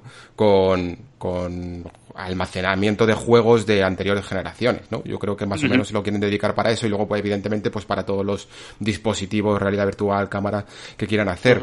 Y por otro lado de lo que comentábamos antes, eh, no sé si lo habéis visto también el tuit este de, del ex jefe técnico de Naughty Dog, Andrew Maximov, que hablaba un poco de, de, lo entusiasmado que estaba con esta nueva tecnología de los SSD y lo ejemplificaba un poco para que también la gente bajar de nuevo a la tierra. Eh, un ejemplo más visual, hablaba de la diferencia que había, por ejemplo, en PlayStation 3 con Uncharted 1 al principio de la generación y de Last of Us, ¿no? Todo lo que siempre hablábamos en todas las generaciones con las que hemos ido naciendo, ¿no? Eh, con las que hemos ido creciendo. Eh, que los primeros juegos de primera jornada no tenían nada que ver con los últimos porque al final van, a, van eh, consiguiendo nuevas técnicas, nuevas formas de exprimir mm. ese hardware y yo creo que la visión quizá de Cerny es que no exista el exprimir el hardware, sino que desde el año 1 puedas llegar a hacer ese The Last of Us desde el principio. también es, eh, perdón, me parece muy, interesante dentro de esa serie de tweets eh, que creo que son los que te pone una imagen del Uncharted y hay como una especie de gráfica, ¿no? Sí. Entonces, ahí, ahí básicamente lo que está ejemplificando es eh, la cantidad de detalle que puedes poner en primer término y la cantidad, cantidad de detalle que consigues y luego eh, cómo eh, eh, quizá cuando se va alejando en el tema de escenarios se va perdiendo esa cantidad de detalle y cómo puedes optimizar esa curva también para conseguir muchos mejores resultados, aunque realmente la, máquina es la que es, ¿no? Y entonces yo creo que, que ahí el SSD va a dar una, una, tremendísima flexibilidad a la hora de poder trabajar en, en, lo que sería streaming de niveles, de texturas, de detalle. Y, yo creo que, que eh, temas como el pop-in van a cambiar radicalmente para bien. Sí, sí, sí, es verdad, es verdad. Estaban muy entusiasmados casi todos los devs con, con el input-output, de esa, esa manera de transferir la información del SSD a la, a la RAM de manera instantánea, todo el rato. No tener, no tener que guardar assets por si acaso, que decían, es que teníamos que guardar assets en la RAM por si acaso los necesitábamos. Y que de esta manera la vas a poder aliviar. El típico ejemplo en el que estás en un nivel y acabas de, cruzarlo, ¿no? Y vas al, siguiente y entonces dices, coño, que me he dejado no sé qué. es verdad, claro, y das la vuelta. Te giras, das la vuelta y entonces te pone cargando. Half-Life 2 en estado puro. La verdad es que después de la, la, confe que no nos dejó el mejor sabor de boca, la confe de Cerny, pero luego, además, mm, nosotros, Pau y yo, en, el grupo de Rejugando, lo hemos comentado bastante, que eh, hay una serie de... Todos los developers en realidad están como, como muy excitados, ¿no? Como muy contentos, contentos de más, ¿no? Como, como para... como hay algo más, hay algo que nosotros no sabemos apreciar y que a lo mejor ellos sí que tienen un poco más por la mano, porque hay una en general una buena impresión, a lo mejor exacerbada, de lo que al final ha sido para nosotros la conferencia y ellos ya están trabajando con ella. A lo mejor hay algo que nosotros nos estamos dejando por el camino. Seguro que mucho, claro. Claro, y, y, tiene que ver con esta, con esta predisposición estupenda que hay al trabajar con PlayStation 5. Sí, es el problema de fijarse en, los números brutos, en, tal como los hemos conocido hasta el momento, y luego la eficiencia del sistema. Eh, a ver, eh, está claro que nos hemos eh, guiado durante esta generación, sobre todo en el tema RAM, ancho de banda, teraflops. Sí. y ese ha sido el, ABC de, de, la generación. Y estamos pasando hacia algo que realmente no podemos em, medir ni cuantificar. Es que ni siquiera podemos ver porque nadie se ha dignado en hacer un vídeo de mierda. Quiero decir, como, como mucho lo que hemos visto ha sido el tema de los tiempos de carga en, en las series X, pero así todo tampoco es tan revolucionario. Quiero decir, sigues viendo los tiempos de carga. es, verdad que son juegos antiguos y que han mejorado muchísimo, pero al fin y al cabo, las demos que hemos visto hasta el momento son juegos actuales que tienen mucho menos tiempo de carga que ahora. Claro, ¿qué ocurrirá cuando sean juegos del futuro, no? Eh, con esos tiempos de carga. Entonces, eh, no tenemos eh, nos falta esa capacidad de visión de futuro, porque no estamos trabajando con las máquinas, de, ver qué posibilidades puede abrir para los desarrolladores este nuevo cambio de paradigma. E, ellos es posible que tengan más idea. Y yo creo que también es parte de esa de la reacción negativa que ha habido dentro de lo que sería el usuario hardcore de foros, ¿no? Al, respecto de las especificaciones técnicas. A mí me ha sorprendido mucho lo del el, uno de los cofundadores de Read Down, el Andrea Pesino, que es el, el, hombre este que es como dos armarios uno al lado de otro. Y, y, que básicamente ha dicho algo así como que se apuesta dinero que en, como antes del año mm, vamos a entender eh, por qué le parece una de las soluciones más innovadoras que, que, ha visto jamás el tema de la, de la PlayStation 5 no sé, a lo mejor va a sacar un juego exclusivo. y ya está vendiendo, claro.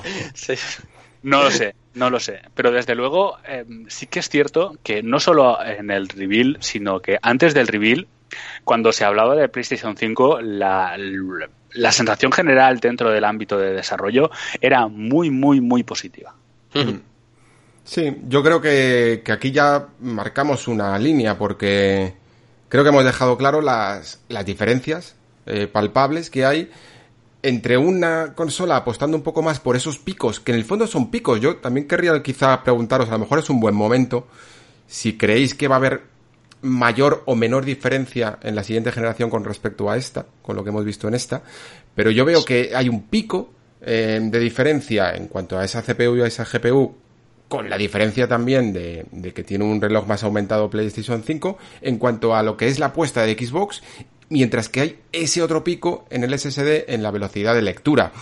Y, lo que vamos a hacer en el fondo a lo largo de la generación, pues es comparar esos picos y ver cuál, que son, que no dejan de ser teorías de cada uno de sus arquitectos para ver cuál es la que mejor se amolda a los deseos o a las capacidades de los desarrolladores. ¿no? Exactamente, exactamente. Y la diferencia, obviamente, eh, siempre va a ser menor. Cada vez que escales en generaciones de, de consolas, las diferencias siempre son menores. De hecho, estábamos hablando antes, eh, te- eh, frivolizando un poco, ¿no? Pero de esto del parpadeo o de parpadear dos veces. O sea, al final Sí. la- las velocidades son tan altas, las, las, las capacidades, las, las, el volumen de texturas, las resoluciones son tan altas que cada vez tenemos que recurrir a más a, a medios como Digital Foundry porque al final no sabemos apreciar porque no tenemos ojos biónicos o, al- o a lo mejor nuestra tele no explota las capacidades de la consola que teníamos hasta ahora, ¿eh? la, la- la de la generación actual.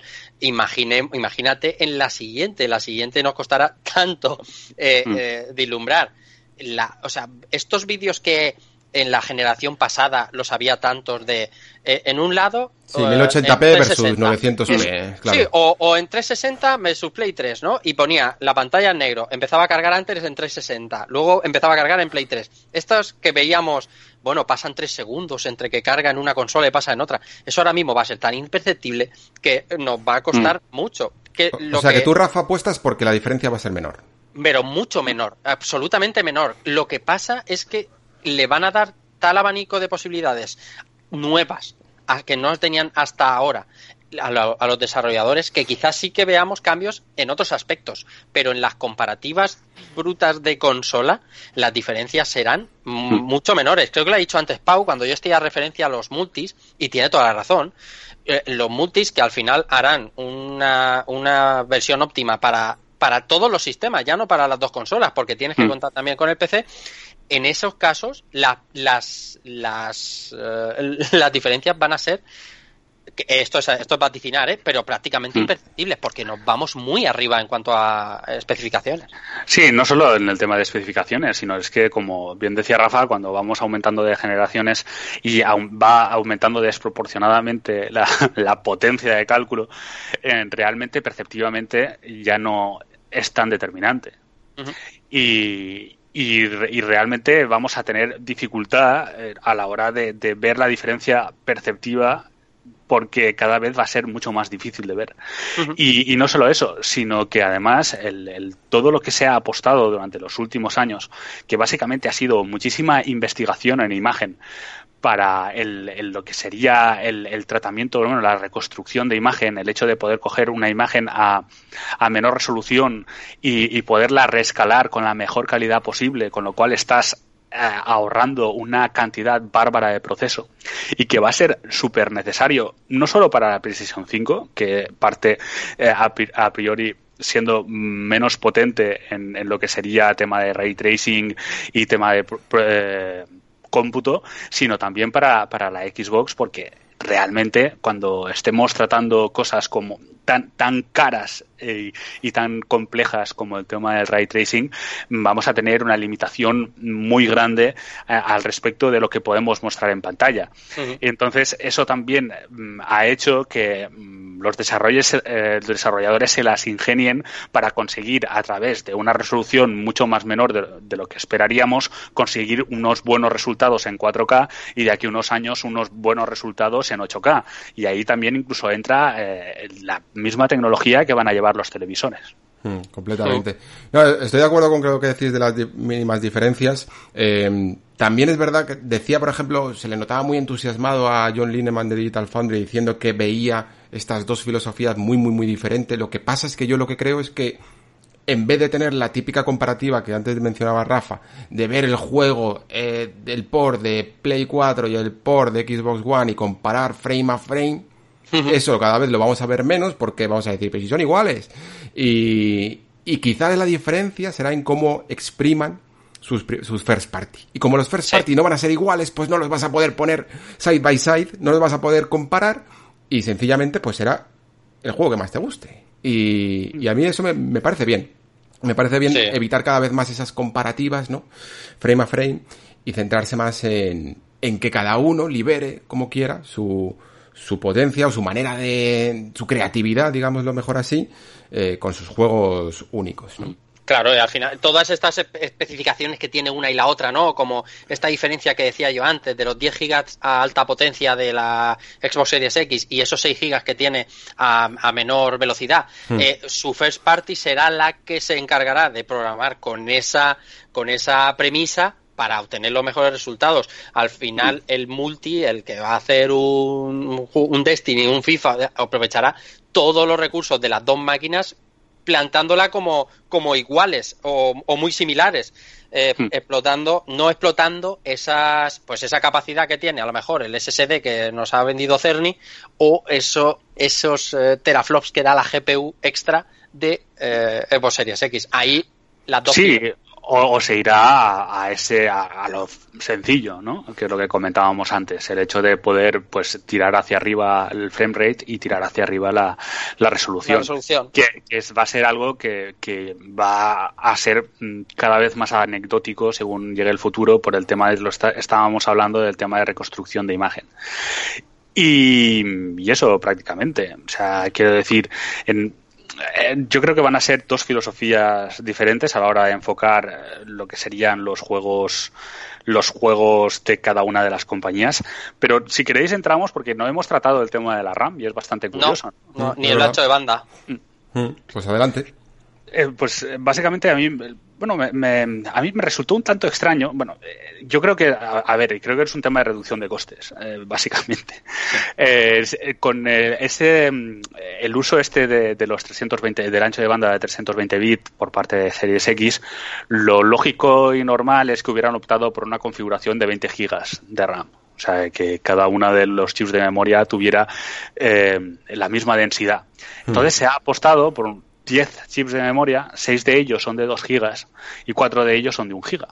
Entonces, cuando quieres eh, acceder a ese primer giga de cada uno de los chips, accedes a 560 eh, por segundo. ¿Qué pasa cuando intentas acceder a lo que sería el, el segundo giga de los chips de 2 gigas? Que entonces el, el, ancho de banda se reduce de 10 chips a 6 chips. Y entonces es por eso que se produce esa reducción del ancho de banda hacia, no sé, creo que es 336. 336, sí, 336. Entonces, eh, ahí realmente es bueno, una manera de, evitarse esos 4 gigas extra de Microsoft. Y, y, luego eh, em, me falta por saber cómo se va a poder jugar y lo transparente que será eh, para, para, el desarrollador, ¿no? Eh, sí que es verdad que han dicho esos 10 gigas son memoria óptima, va a ser dedicada a la GPU, como, como es lógico, porque es la que, la que está más hambrienta de ese ancho de banda, y el resto de, y el resto, pues generalmente se dedicará a proceso de GPU, de CPU, a tema de sonido, etcétera, etcétera, con dos gigas y medio reservado para el sistema operativo. Eh, lo que pasa es que, claro, aquí está estableciendo como prioridades en cuanto a, la memoria. Es, algo que, no, ha sido del gusto de los desarrolladores. Naturalmente, tienes que dedicar las llamadas a un sitio o a otro, claro. Pero, pero claro, eh, ahí depende de cuán inteligente haya sido Microsoft a la hora de poder gestionar ese acceso y que, y que sea lo más simple para, para el desarrollador. Pero, pero a mí es, esa es quizás el punto donde me genera más dudas eh, la Xbox eh, One X. por contra PlayStation, porque otra PlayStation tiene una transferencia inferior, que es a 448 o 450, pero, pero constante en todas las, en todos los chips y, no tendrá ningún tipo de problemas en cuanto a los eh, desarrolladores suponerle ningún límite dependiendo a dónde dirijas. No, no, tendrán que estar pensando en esa de mejor acceso y de peor acceso, ¿no? Entonces, No, sé, a, ver, esto estamos elucubrando, ¿vale? Pero, pero eh, a priori parece una solución más simple. Yo es que eh, en este tema estoy un poco más perdido, pero a mí lo que me pareció leer en la entrevista que le hicieron a... es que no me acuerdo cómo se llama el arquitecto de, Xbox, pero hablaba de que ese, el SSD podría ser usado como memoria virtual y de alguna manera pues completar todos los huecos y todas las faltas que le puedan que le pueda tener la esos 16 gigas, ¿no? ¿Puede ser algo de esto? A ver, es el SSD se va a usar eh, de manera extensiva para, para ayudar al manejo de datos a la RAM y poder manejarlos, poder dejarlos en espera y, muy posiblemente ambas consolas tengan incluso algo de caché que no conocemos dedicado a, a, ese ámbito. Pero en, en este caso es, es más bien qué haces con esa misma RAM. ¿no? Ya no es tanto es la, que sea muy eficiente la comunicación de la RAM con el SSD, sino que estamos hablando de que hay como un espacio en, en esos en esos segundos giga de, de, esos chips que para acceder usa un camino como ligeramente diferente, ¿no?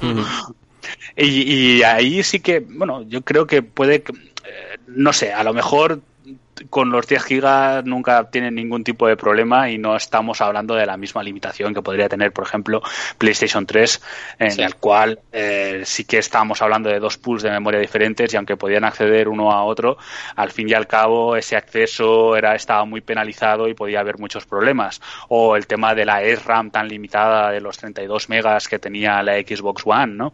Estamos hablando de una cosa muy, muy diferente y en principio mm, mucho más flexible para los desarrolladores. Pero así todo me sigue extrañando. Quiero decir, quizás eh, la solución más elegante hubiera sido eh, decir tirar la casa por la ventana, irse a los 20 gigas y, a lo mejor eso, salvarse de, pero, de posibles problemas en el futuro. Sí, sí, sí.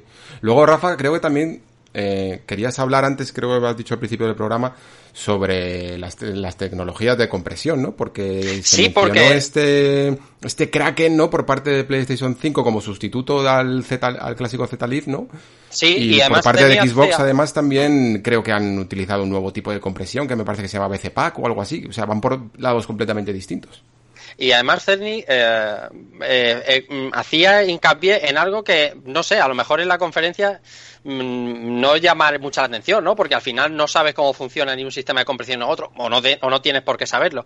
Pero en ese tour que antes hacía Pau referencia, preguntándole a unos y a otros, que claro, cada, cada desarrollador eh, mejora, digamos, los sistemas de compresión o optimiza su manera de trabajar los sistemas de compresión que usa un sistema u otro, ¿no? Y de ahí salía este Kraken, del que, bueno, los, los datos que se dieron eran eran abrumadores. Eran, era un 10% eh, de menor. Eh, eh, ganando un peso de 10% era, pasa que estoy hablando al vuelo.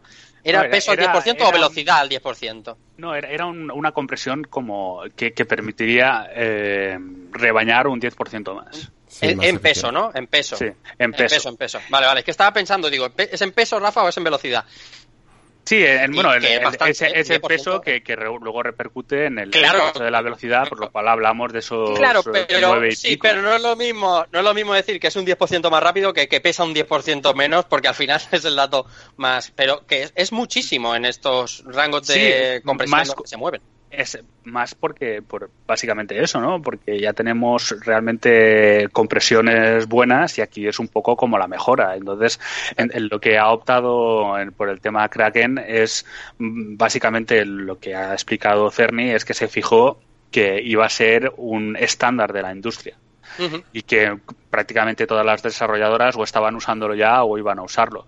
Entonces, en ese sentido, para ellos era una decisión lógica poder optar por este módulo porque era como trabajar en un estándar de industria, ¿no? Que además permite pues rebañar un poco más de, de, ese espacio.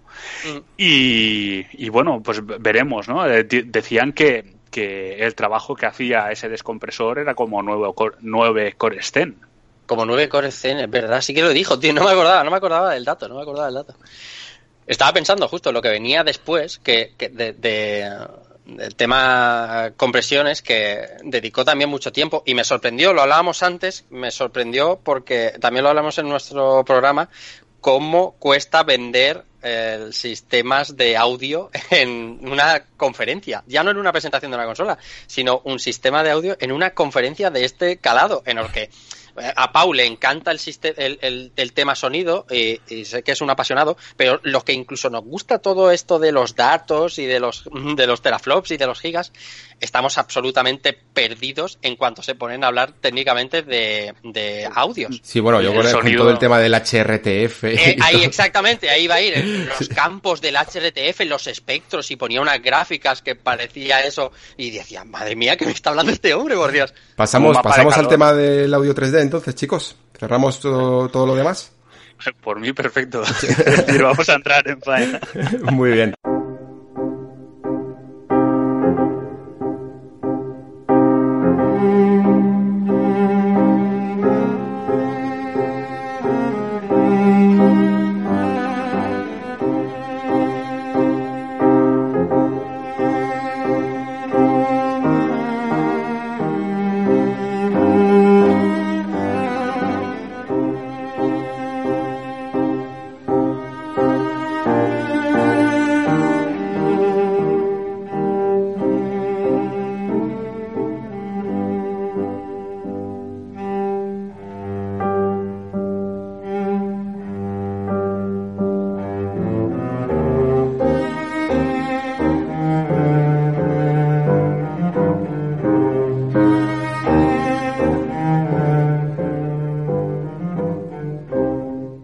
Verdad es que es verdad que es un terreno pantanoso, es un terreno complicado porque es quizá nuevo, ¿no? Y es difícil explicarlo, es difícil mostrarlo, es difícil venderlo. Yo no sé, yo imagino que a lo mejor terminarán vendiéndolo pues como hacía Nintendo con la 3DS y el 3D sin gafas, yo que sé, que al final tienes que tienes que ir a algún sitio a probarlo, ¿no? Y a flipar y después van a capturar las reacciones y decir, "Wow, es como estar debajo de la lluvia", tal. De todo esto hablaremos ahora mismo. Pero para que la gente nos entienda quizá y aquí me corregís, pero ¿puede ser este audio 3D, esta tecnología, como una versión más vasta, más bestia, incluso, de, de lo que conocemos a, día de hoy por ese, esa tecnología binaural que podemos llegar a tener con ciertos efectos de sonidos en ciertos juegos? Porque quizá el ejemplo más claro es Hellblade, ¿no? Los que lo hayáis probado con cascos, habréis escuchado lo flipante que es eh, todas esas voces y cómo pueden llegar desde puntos en, en en una esfera alrededor del jugador de mm. puntos tan diferentes, pero claro, Hellblade no, no es todo binaural. Es solo esas voces las que se graban de manera binaural. Y luego todo el resto del juego pues tiene un sonido completamente normal. Pero lo que quiere hacer aquí Cerny es, y por ejemplo con el, retomando el ejemplo este de la, de la lluvia, es, digámoslo así, capturar gota a gota mm. todos esos sonidos y posicionarlo en un mapa completamente pues eso, eh, tridimensional alrededor del jugador, de, las orejas del jugador en 360 grados para captar el punto exacto en el que llega ese sonido. Y es más, para rematar la jugada, no solo a través de unos cascos donde se, como tiene unas fuentes tan claras, se puede quizá hacer mucho mejor, ¿no? Porque cada, el, el left va para la oreja izquierda y el derecho para la derecha, sino que lo podrás hacer también a través de los simples altavoces de una televisión o de tu 5.1.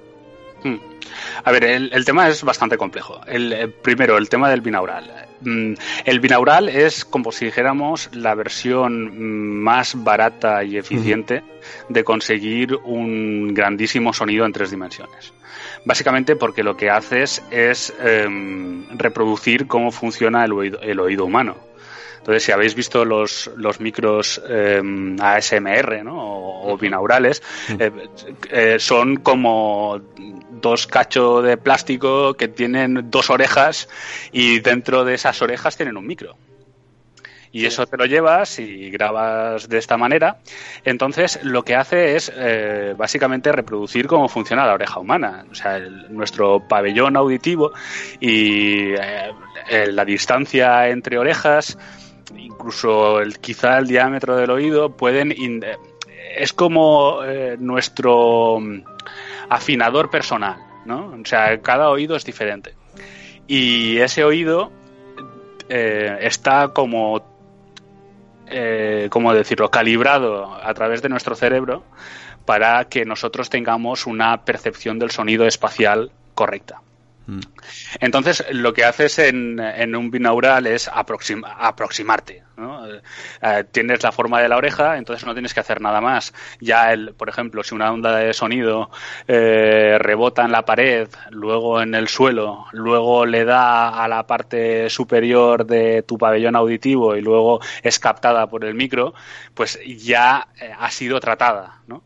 Cuando estamos hablando de, de convertir todo eso en, eh, un, lo, lo, que sería crear sonido sintético, porque el binaural al final estás grabando, pero en, en el caso de un juego estás creando ese, mm. ese espacio sintético, ¿no? Eh, entonces eh, ya no puedes basarte en el tema de la oreja. Entonces lo que hacen es y, diseñar una serie de algoritmos los cuales se parecen a cómo se comporta una onda que está en una posición determinada y que llega a la oreja de una manera determinada. Hmm. Es una pura Va. locura. A mí es que me Es una locura, o sea. Me vuelve loco. De hecho, es que los ejemplos que ponían, eh, el de la lluvia no solo era simular las gotas, sino hacer el efecto a lo mejor de que estuvieras, pues yo que sé, debajo de una lona, ¿no? Y para eso tiene que simular que tienes algo encima cuando tú no tienes eh, ningún altavoz encima. O sea, tú lo podrías a lo mejor simular si tuvieras eh, un montón de altavoces a tu alrededor y que cada uno elija la fuente donde debe de salir. Pero lo que va a hacer esto es emular que tú tienes altavoces como había en Matrix cámaras, por decirlo así, y elegir la fuente sí. de sonido que es emulada para que llegue de una dirección que en el fondo no existe. Es que esto es eso que se dice de que cualquier tecnología avanzada que no se que ha comprendido es indescriptible de, la magia. magia, pues esto es magia directamente. No, a, a, ver, el, eh, están las, actualmente las salas Atmos que tienen un montón de altavoces y entonces mm. pueden discriminar muchísimo la dirección por la cual te puede venir un sonido. Uh -huh. Pero claro, en, en el caso de, de usar dos auriculares, lo que tienes es que intentar reproducir virtualmente que un sonido viene en una dirección de, determinada. Por eso es tan tan importante el tema de, de la función de transferencia, el hit to head, ¿no? El, que era lo del mapa de calor. Uh -huh. Este que, que, podíamos ver, ¿no? En dos ejes de ordenadas. Eh, por una parte, eh, creo que abajo están eh, lo que sería el um, los grados. Exacto, los grados por los cuales te viene el, el sonido. -huh. Y por otra parte, tenés lo que sería la, las frecuencias, ¿no? El kilohercio. Y ahí está y, el hándicap, que cada uno y, tiene su propia frecuencia, ¿no? Pues, como cada uno tiene su distancia entre oídos determinada, que viene también por el hecho de, de que cada uno tiene su, su cabeza y, y, también su pabellón auditivo, eh, no se corresponden exactamente. Entonces, cuando estábamos hablando antes del, del binaural, las orejas que tienen ahí es un estándar de orejas, pero no son exactamente tus orejas. Claro. Entonces no se adapta y no se adecua completamente una, uno con la otro. Entonces eso hace que se, que se produzcan una, ciertas imperfecciones. ¿no? Quiero, quiero decir, si tú te basas en un HRTF, por ejemplo, el del mismo CERNI, y envías un sonido y quieres que justo pase por unas coordenadas muy precisas y llegue hasta ti, es posible que si tú te pones eh, esos mismos cascos, pero está todo calibrado como lo tendría Cerny, no vayas a sentir exactamente que llega por el mismo sitio de que, que por el cual ha sido programado. ¿no? ¿Y no crees, Pau, que habría una especie de calibración inicial en la consola que te dijera de alguna manera, o que te, que te escaneara de alguna manera, o que tú le dijeras algunos datos para que te pudiera hacer un espectro personalizado? Claro, entonces, en ese sentido, ¿cómo piensan solventarlo los de Sony? Eh, porque es lo que estaba diciendo, no, solo tenemos un problema y es que no se adapte perfectamente a, a, tu HRTF, sino que existe un problema y es que si justamente eres una persona que por lo que sea, pura genética, eh, estás lo más alejado posible de lo que sería el HRTF que te plantea la consola, pues entonces vas a tener un rango de imprecisión mucho más grande. Hmm.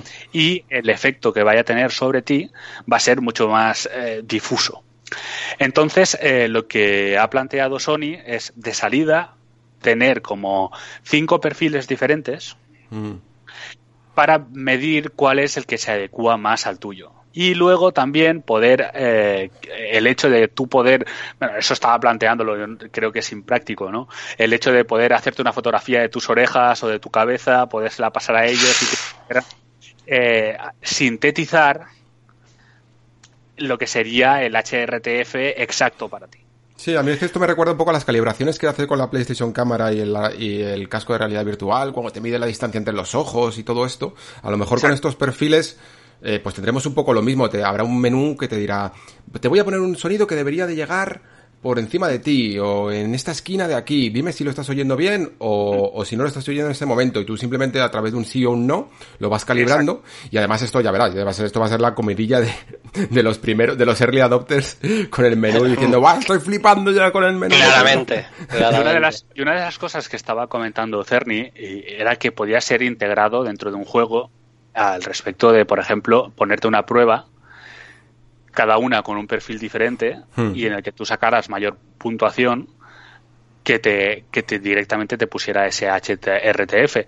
O, bien eh, el hecho de que pudiera ir cambiando de perfiles al vuelo y que el juego pudiera medir tu rendimiento y que viera en el cual rindes más y, y se fuera adaptando. Hmm. O sea, realmente es, muy interesante. Y ya luego entrando en, para que veamos un poco la, complejidad de, todo esto, ¿no?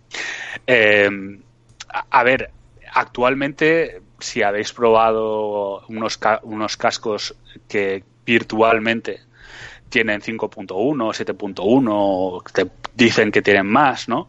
Hmm. Es, es, el hecho de cómo puedes combinar esos canales para eh, que realmente sientas cómo va pasando el sonido de un lado a otro, ¿no? Lo que pasa es que en este caso estamos hablando de como de un orden de magnitud, de complejidad diferente. Ellos estaban poniendo el ejemplo de, de la unidad de sonido que han puesto en la PlayStation VR en cuanto a sonido 3D, que la verdad es que es sorprendente cómo funciona.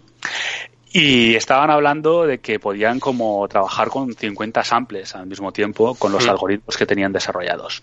Eh, su objetivo para el Tempest 3D es, eh, por lo menos en carga computacional, es que si estuviéramos trabajando con los mismos algoritmos que, que está trabajando la PSVR en estos momentos o los cascos de, de 7.1 de, de Sony, pues podría trabajar con 5.000 samples.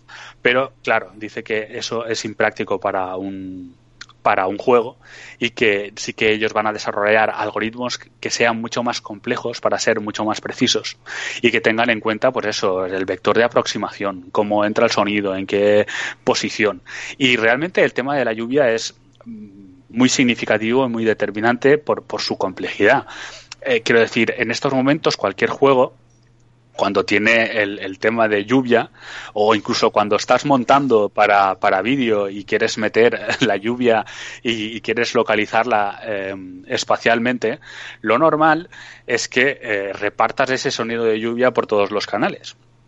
Hmm. O bien que es, bueno, si estuviera muy localizado, que pudieras ponerlo por unos canales determinados o poder establecer eh, en esta área es donde, donde está este tipo de sonido. Pero realmente es un sample de lluvia y si tú estás dentro de, ese sample o estás eh, eh, poniendo sonido para 5.1, como os he dicho, lo que haces es repartir el sonido por todos los canales y que se quede de fondo. Aquí lo que estaríamos haciendo, vale, esto es como sería como el ejemplo extremo. Sí, Es poder coger cada lluvia y como estaba diciendo antes, localizarla en tres dimensiones. Entonces, realmente eh, eso nos da una idea de, de la complejidad y de la sensación de presencia que podría darnos. Lo que pasa es que el tema del sonido, el, tema está en cuando llegas a un cierto punto a ver, eh, la aspiración que tiene este Tempest 3D es a que sea un sonido completamente natural. Entonces, por lo general, lo natural es muy poco espectacular. Entonces, sí que pueden darse casos, y tú estás, conoces tanto la tecnología, ¿no? Y el hecho, como estaba comentando Cerny, de que a veces eh, no es capaz de distinguir si un sonido viene desde un auricular o viene desde el mundo real, y eso realmente sería algo cojonudo de conseguir. Hmm. Eh, pero al fin y al cabo es, es como cómo funciona nuestro oído, ¿no? Mm. Y, y, a mí me gusta decir que el oído es tan, tan listo, tan listo, tan listo que es tonto. O sea, tiene tanta capacidad de proceso, tiene tanta capacidad de adaptarse a las situaciones que realmente luego es muy fácil de engañar. Y uno de los truquillos que había en el tema del sonido es eh, poder ajustar a mejor. O sea, era como un tema de comparación. O sea, muchas veces como que nuestro sonido se acostumbra y, si una cosa está a lo mejor ecualizada como el culo, eh, al final te acabas acostumbrando. Pero si después mejoras la ecualización, dices, hostia, qué bien se oye. Y a lo mejor no es que escuche bien, es que simplemente lo que pasa es que has mejorado, ¿no? Pero el, oído tiende a adaptarse. Adapta y sincroniza imagen y sonido. Eh, es capaz de discriminar frecuencias que están juntas y separarlas para que sean más entendibles para la persona. Entonces, realmente nuestro cerebro ya procesa muchísima información sonora. Eh, todo, todo lo que se hace eh, por parte de Sony con esta tecnología es eh, intentar adaptar el cómo oímos y cómo investigamos de cómo percibe nuestro oído y cómo procesa nuestro cerebro para engañar a nuestro oído. Hmm. Y eso realmente es apasionante, pero al mismo tiempo es, es creo que complejísimo de vender. De complejo, sí, complejo de hacer, de vender y, y, veremos cuál es el coste y el sacrificio de los otros componentes. Yo remarcar de todas maneras que, que toda esta tecnología a mí me parece impresionante, pero si solo fuera de cascos para, o sea, para auriculares, diría, ok, eh, me parece increíble lo que se puede conseguir a día de hoy. Pero conseguir emularlo de verdad a través de la comodidad de tus altavoces de la tele o de tu 5.1, a mí eso es lo que me parece la clave. De verdad que esto puede llegar a, sorprender muchísimo. En, en el sonido punto uno, por lo general, mm, no es tan costoso porque eh, ahí lo, lo, que tienes que hacer es intentar averiguar cómo puedes combinar los canales para tener una, como eh, una mayor granularidad a, través de la dirección por la que te puede llegar. Pero realmente el sistema 5.1 eh, al fin y al cabo ya es un sistema discreto que te envía información en una dirección determinada. A mí lo que realmente me, me, vuela la cabeza es el hecho de poder conseguir eso con los altavoces de tele, además con mm. la calidad de los altavoces que generalmente tienen las teles, que son mm, que no son los mejores, ni, ni, en las mejores televisiones. ¿eh? Eh, de hecho, bueno, mm, también me gustaría saber qué ocurre con Xbox, porque tengo aquí un hueco en blanco en las notas, increíble, ¿eh? porque sí que es cierto que ellos hablan de audio 3D, Mm. Pero en ningún momento parecen que estén especificando qué significa esto de audio 3D, si se están refiriendo a lo mismo que está haciendo PlayStation 5, si están eh, dispuestos a hacer los mismos sacrificios, tienen la misma tecnología, o están a lo mejor intentando encontrar una especie de derivado de sistemas propietarios suyos, o de Dolby Atmos, o de alguna cosa así, que les pueda servir para esta función.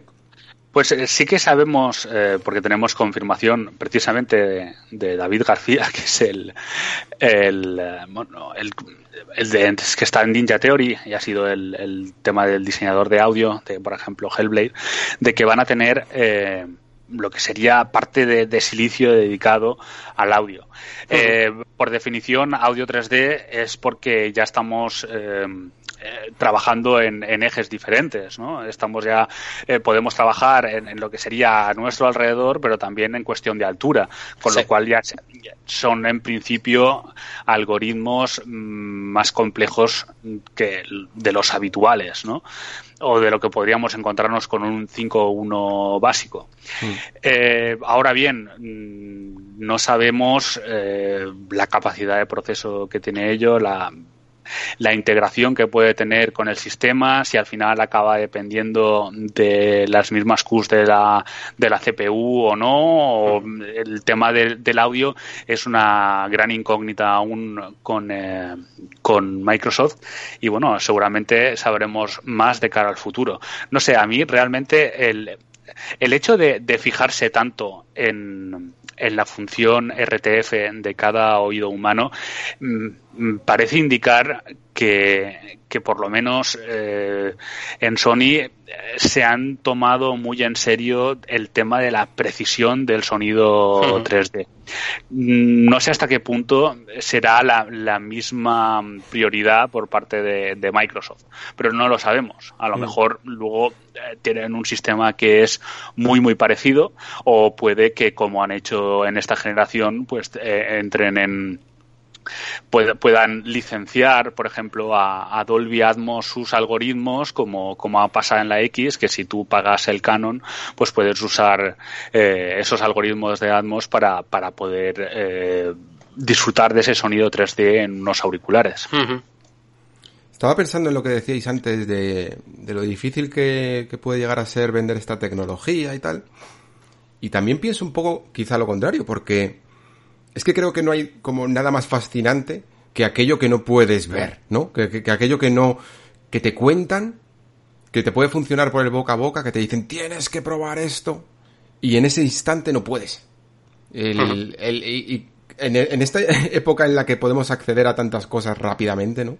Y, aunque sea a través de un vídeo, a través del ordenador o lo que sea, podemos comprobar tantas cosas. Esto no puedes. Esto o lo tienes o no lo puedes comprobar. A lo mejor te puedes hacer un, un pequeño atisbo de lo que es, pues con lo que hemos dicho siempre, ¿no? Con, eh, con el sonido binaural o cosillas así. Pero va a venir gente que van a ser los, quizá los early adopters, que van a ser los que verdaderamente te vendan esto y te digan, tienes que probar esto, vas a flipar. Y ese tipo de mensajes al final funcionan súper bien más allá de los datos técnicos, ¿no? Sí, pero tienes que conseguirlo, quiero decir. Claro. El, el gran problema que tiene todo esto es eh, la importancia que tiene el sonido en nuestro día a día. Y por lo general el ser humano es visual. Eh, mm. O sea, una cosa le entra mucho más por los ojos que por los oídos. Y lo que estábamos comentando antes, muy posiblemente eh, de los peores altavoces que tengas por casa sean los que están en tu televisor. Y cuantísima gente, si hiciéramos una encuesta, eh, juega simplemente teniendo como sonido el que le sale por el televisor. Mm. Entonces, conseguir que, que que esta persona se interese por las peculiaridades del sonido o un sonido de calidad eh, va a ser un gran caballo de batalla por parte de Sony. O teniendo vídeos del Rubius del fondo, yo que sé, mientras juega. bueno chicos, pues si queréis pasamos a, a otras aguas completamente distintas, como es el tema de la retrocompatibilidad, que yo no sé si a lo mejor es que dedicándole todo un bloque eh, pueda llegar a ser, a darle más importancia de la que tiene. Yo creo que esto depende mucho del tipo de jugador, ¿no? Pero yo creo que de momento sí que tenemos bastantes cosas para discutir sobre ello. Hay una noticia de última hora, por cierto, no sé si lo habéis, llegado a ver. Sí, sí, sí, sí. Muy bien, muy bien, veo que siempre estáis preparados, ¿cómo no? Estaba, estaba. bueno, pero para dar las primeras pinceladas, creo que lo que habría que dejar claro al principio es que tenemos las posturas claras de, lanzamiento de las dos consolas en cuanto a retrocompatibilidad. En el caso de, Microsoft, ellos siempre han, se han mostrado con un compromiso muy claro con, con este tema, diciendo que, que todos los juegos existentes del catálogo de Xbox One, incluidos los juegos de Xbox 360 y, y también de la Xbox original, van a ser, van a ser compatibles y luego quizá incluso pues añadirán más juegos de 360 o del legado de Xbox de la original al, al catálogo, ¿no? Se irán sumando. E incluso eh, tendrán un, pues, un mejor aspecto, funcionarán mejor que nunca. También desgranaremos esto porque hay cosetas muy interesantes, muy mágicas también. Y por parte de, de la conferencia de Marcerni con PlayStation 5, pues nos dejó un dato al principio un poco timorato, ¿no? Porque decía eso de los 100 juegos más jugados eh, que han analizado que más se han jugado del catálogo de PlayStation 4 serán casi todos ellos los que estén disponibles de lanzamiento. Y claro, esto ha generado un cierto revuelo y podemos llegar a incluso a hablar de esta última actualización que hemos tenido recientemente desde que estamos grabando esto, que casi se puede llamar entre comillas un control de daños, ¿no? Porque creo que han tomado han tomado conciencia de que no ha gustado a casi todo el mundo porque porque el catálogo de PlayStation 4 comprende 4.000 títulos y tener aproximadamente 100, pues no es del gusto de todo el mundo. Y han dicho lo siguiente, han dicho una rápida actualización de la compatibilidad con versiones anteriores. Con todos los juegos increíbles del catálogo de PlayStation 4, hemos dedicado importantes esfuerzos para que nuestros fans puedan jugar a sus favoritos en PlayStation 5. Creemos que la inmensa mayoría, que la inmensa mayoría de los más de 4.000 títulos de PlayStation 4 serán jugables en PlayStation 5. Esperamos que los títulos compatibles con versiones anteriores se ejecuten con un mayor frame rate, eh, para que puedan beneficiarse de mayores velocidades de refresco, bla, bla, bla, bla, y resoluciones potencialmente más altas, pero que actualmente están con esos 100 títulos, ¿no? Es, es, que el problema, Cerny hablaba de problemas con las velocidades en, en juegos y luego hablaba de esos eh, 100 juegos que estarían de lanzamiento, los, los 100 juegos más jugados, decía. El problema viene, es un problema de comunicación serio, mm. ¿vale? Porque nosotros dábamos absolutamente todo el mundo al que le preguntaras daba por sentado que la consola iba a ser retrocompatible mm. ad eternum. Sí. Con todo el sistema PlayStation. Es un problema entre la comunicación y la omisión de información hasta el momento de, sí, pasado día 18. Porque si tú dejas que la bola se, hace, se haga tan grande hasta el punto en que todo el mundo, todos los usuarios PlayStation eh, daban por sentado que los juegos de su Play 3 iban a funcionar, los de su Play 2 también, incluso los de su Play 1 también. Es que nos, deja, nos dejaron soñar. Nos claro, dejaron claro, soñar, claro, sí. exactamente. El problema ya no es que te digan, que ellos confirmaran eso en su momento, sino el no eh, parar el, la bola cuando se está haciendo demasiado grande. Mm. Cuando te llega y dice no solo que no va a ser compatible con 3, 2 y la primera, sino que de la última generación va a ser compatible de salida solo con 100 juegos porque hay problemas que es un dato bastante que te deja un mal sabor, que hay problemas de compatibilidad con la consola anterior, la percepción que te queda es que te han traicionado. Eh, porque te dejaste llevar, porque los rumores, por, lo que quieras, la sensación que al final te deja es voy a mm. quedarme sin jugar mis juegos favoritos de las consolas anteriores. Daba una, una sensación de provisionalidad, que yo creo que es peor, la peor imagen que se puede dar. Y, y creo que también viene derivado del hecho de ser una, perdón, una conferencia que estaba muy enfocada no hacia, hacia un público eh, más común, por decirlo de alguna manera. Uh -huh. Entonces, el, el, problema es que eh, no sé, como en todo, casi todo lo que, que hace muchas veces Sony o, o las charlas de, de, de Cerny, eh, hay, hay un, uh, un aspecto que, que, siempre ha de cuidarse, que es la, el public relations y la comunicación con el usuario final, más si al, al fin y al cabo has, has publicitado este, esa conferencia para todo tipo de usuarios. Sí. Y, y Microsoft es experta en controlar qué discurso llega al, al consumidor, más les vale porque es una de las cosas que le pesó con el lanzamiento de One. Eh, y en este caso, lo que se dejaba entrever a ver, si luego analizas las, las palabras y dice la mayor, hemos, eh, hemos estado probando los 100 juegos y la gran mayoría de esos 100 juegos eh, serán, estarán, eh, estarán eh, por la, de lanzamiento, ¿no? Lo que no quiere decir, no quiere decir que muchos otros no. Claro. pero, pero claro, es algo que deberían de haber enfatizado. Claro. Y luego una de las cosas preocupantes es que dijo como que um, los juegos tenían que ser testeados uno a uno. Eso es, eso es. Ahí Entonces, está el problema. Testeados uno a uno, eh, todo el mundo se le creó la imagen de eh, lo que pasa ha pasado con la retrocompatibilidad de, de Xbox, de, de, que iban saliendo lanzamientos cada X tiempo, pero que no abarcan todo el catálogo de la consola, abarcan uh -huh. al, al, fin y al cabo un porcentaje que es bastante más reducido que el catálogo total, ¿no? Aunque, aunque sea un esfuerzo admirable, pero al fin y al cabo lo que acaba sucediendo. Entonces, eh, han tenido que aclarar eso para decir que no realmente el sistema de retrocompatibilidad va a ser mmm, eh, bastante bastante extenso que van a funcionar la gran mayoría y que algunos de ellos pueden eh, pueden generar a lo mejor algún tipo de incompatibilidad pero que básicamente a mí lo que me ha llegado con esta actualización es que será una cosa como el bus mode que realmente decían que si el bus mode podía romper algunos juegos, realmente pasaba en el Soma y poco más.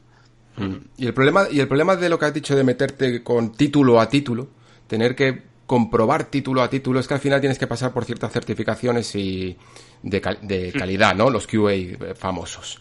Y cuando te metes a hacer QA de más de 4.000 juegos, os aseguro que al final Eso requiere muchísimo, muchísimo tiempo y lo hemos comprobado con todo lo que se ha tenido que hacer QA a lo largo de la historia. Desde los tiempos inmemoriales de, de la consola virtual, de la primera consola virtual de Wii, ¿por qué siempre se tiene que volver, por qué vuelven a salir los mismos juegos a cuenta gotas? Porque se tiene que volver a hacer QA con cada uno de ellos siempre que se usa este, este paso, porque lo hemos visto también, por ejemplo, con los juegos de PlayStation 2 en el catálogo de PlayStation 4 o con PlayStation 1 en PSP, bla, bla. Todos estos casos al final siempre se han tenido que certificar así. Mientras que el mensaje que te está mandando Microsoft es directamente, no, no, es que no hace falta certificación, porque esto es el, el juego uno a uno. Y lo dijo claramente, de hecho, me parece que esas declaraciones fueron de E3 cuando decía, todos tus juegos eh, se beneficiarán incluso de frames más estables en el caso de que haya eh, el juego de por sí tenido esa, ese variable rate de, de los frames, tiempos de carga más rápidos, eh, resolución y todo ello sin necesidad de trabajo por parte del desarrollador.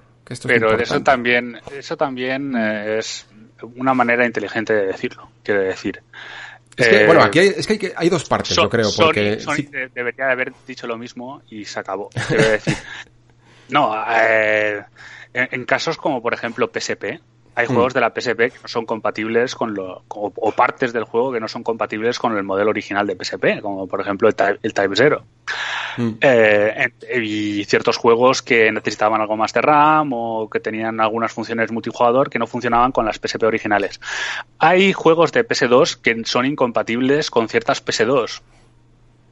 O sea, que a mí que me aseguren retrocompatibilidad totalísima eh, al fin y al cabo me vuelve un poco chamusquina. Eh, ¿qué, pasa? Que se van a enfrentar posiblemente a, los mismos problemas o, menor, porque ellos siempre han trabajado con esa capa de abstracción, ese, ese sistema operativo que rige sus juegos y que también les permite eh, la capacidad de emularlos, de, de manera más sencilla. Entonces yo confío que, Microsoft tendrá grandísima parte de su catálogo, pero tampoco me extrañaría que pudieran haber incompatibilidades en algunos juegos. Quiero decir, lo que pasa es que eh, el mensaje que se queda en el usuario es muy, muy, muy, muy diferente.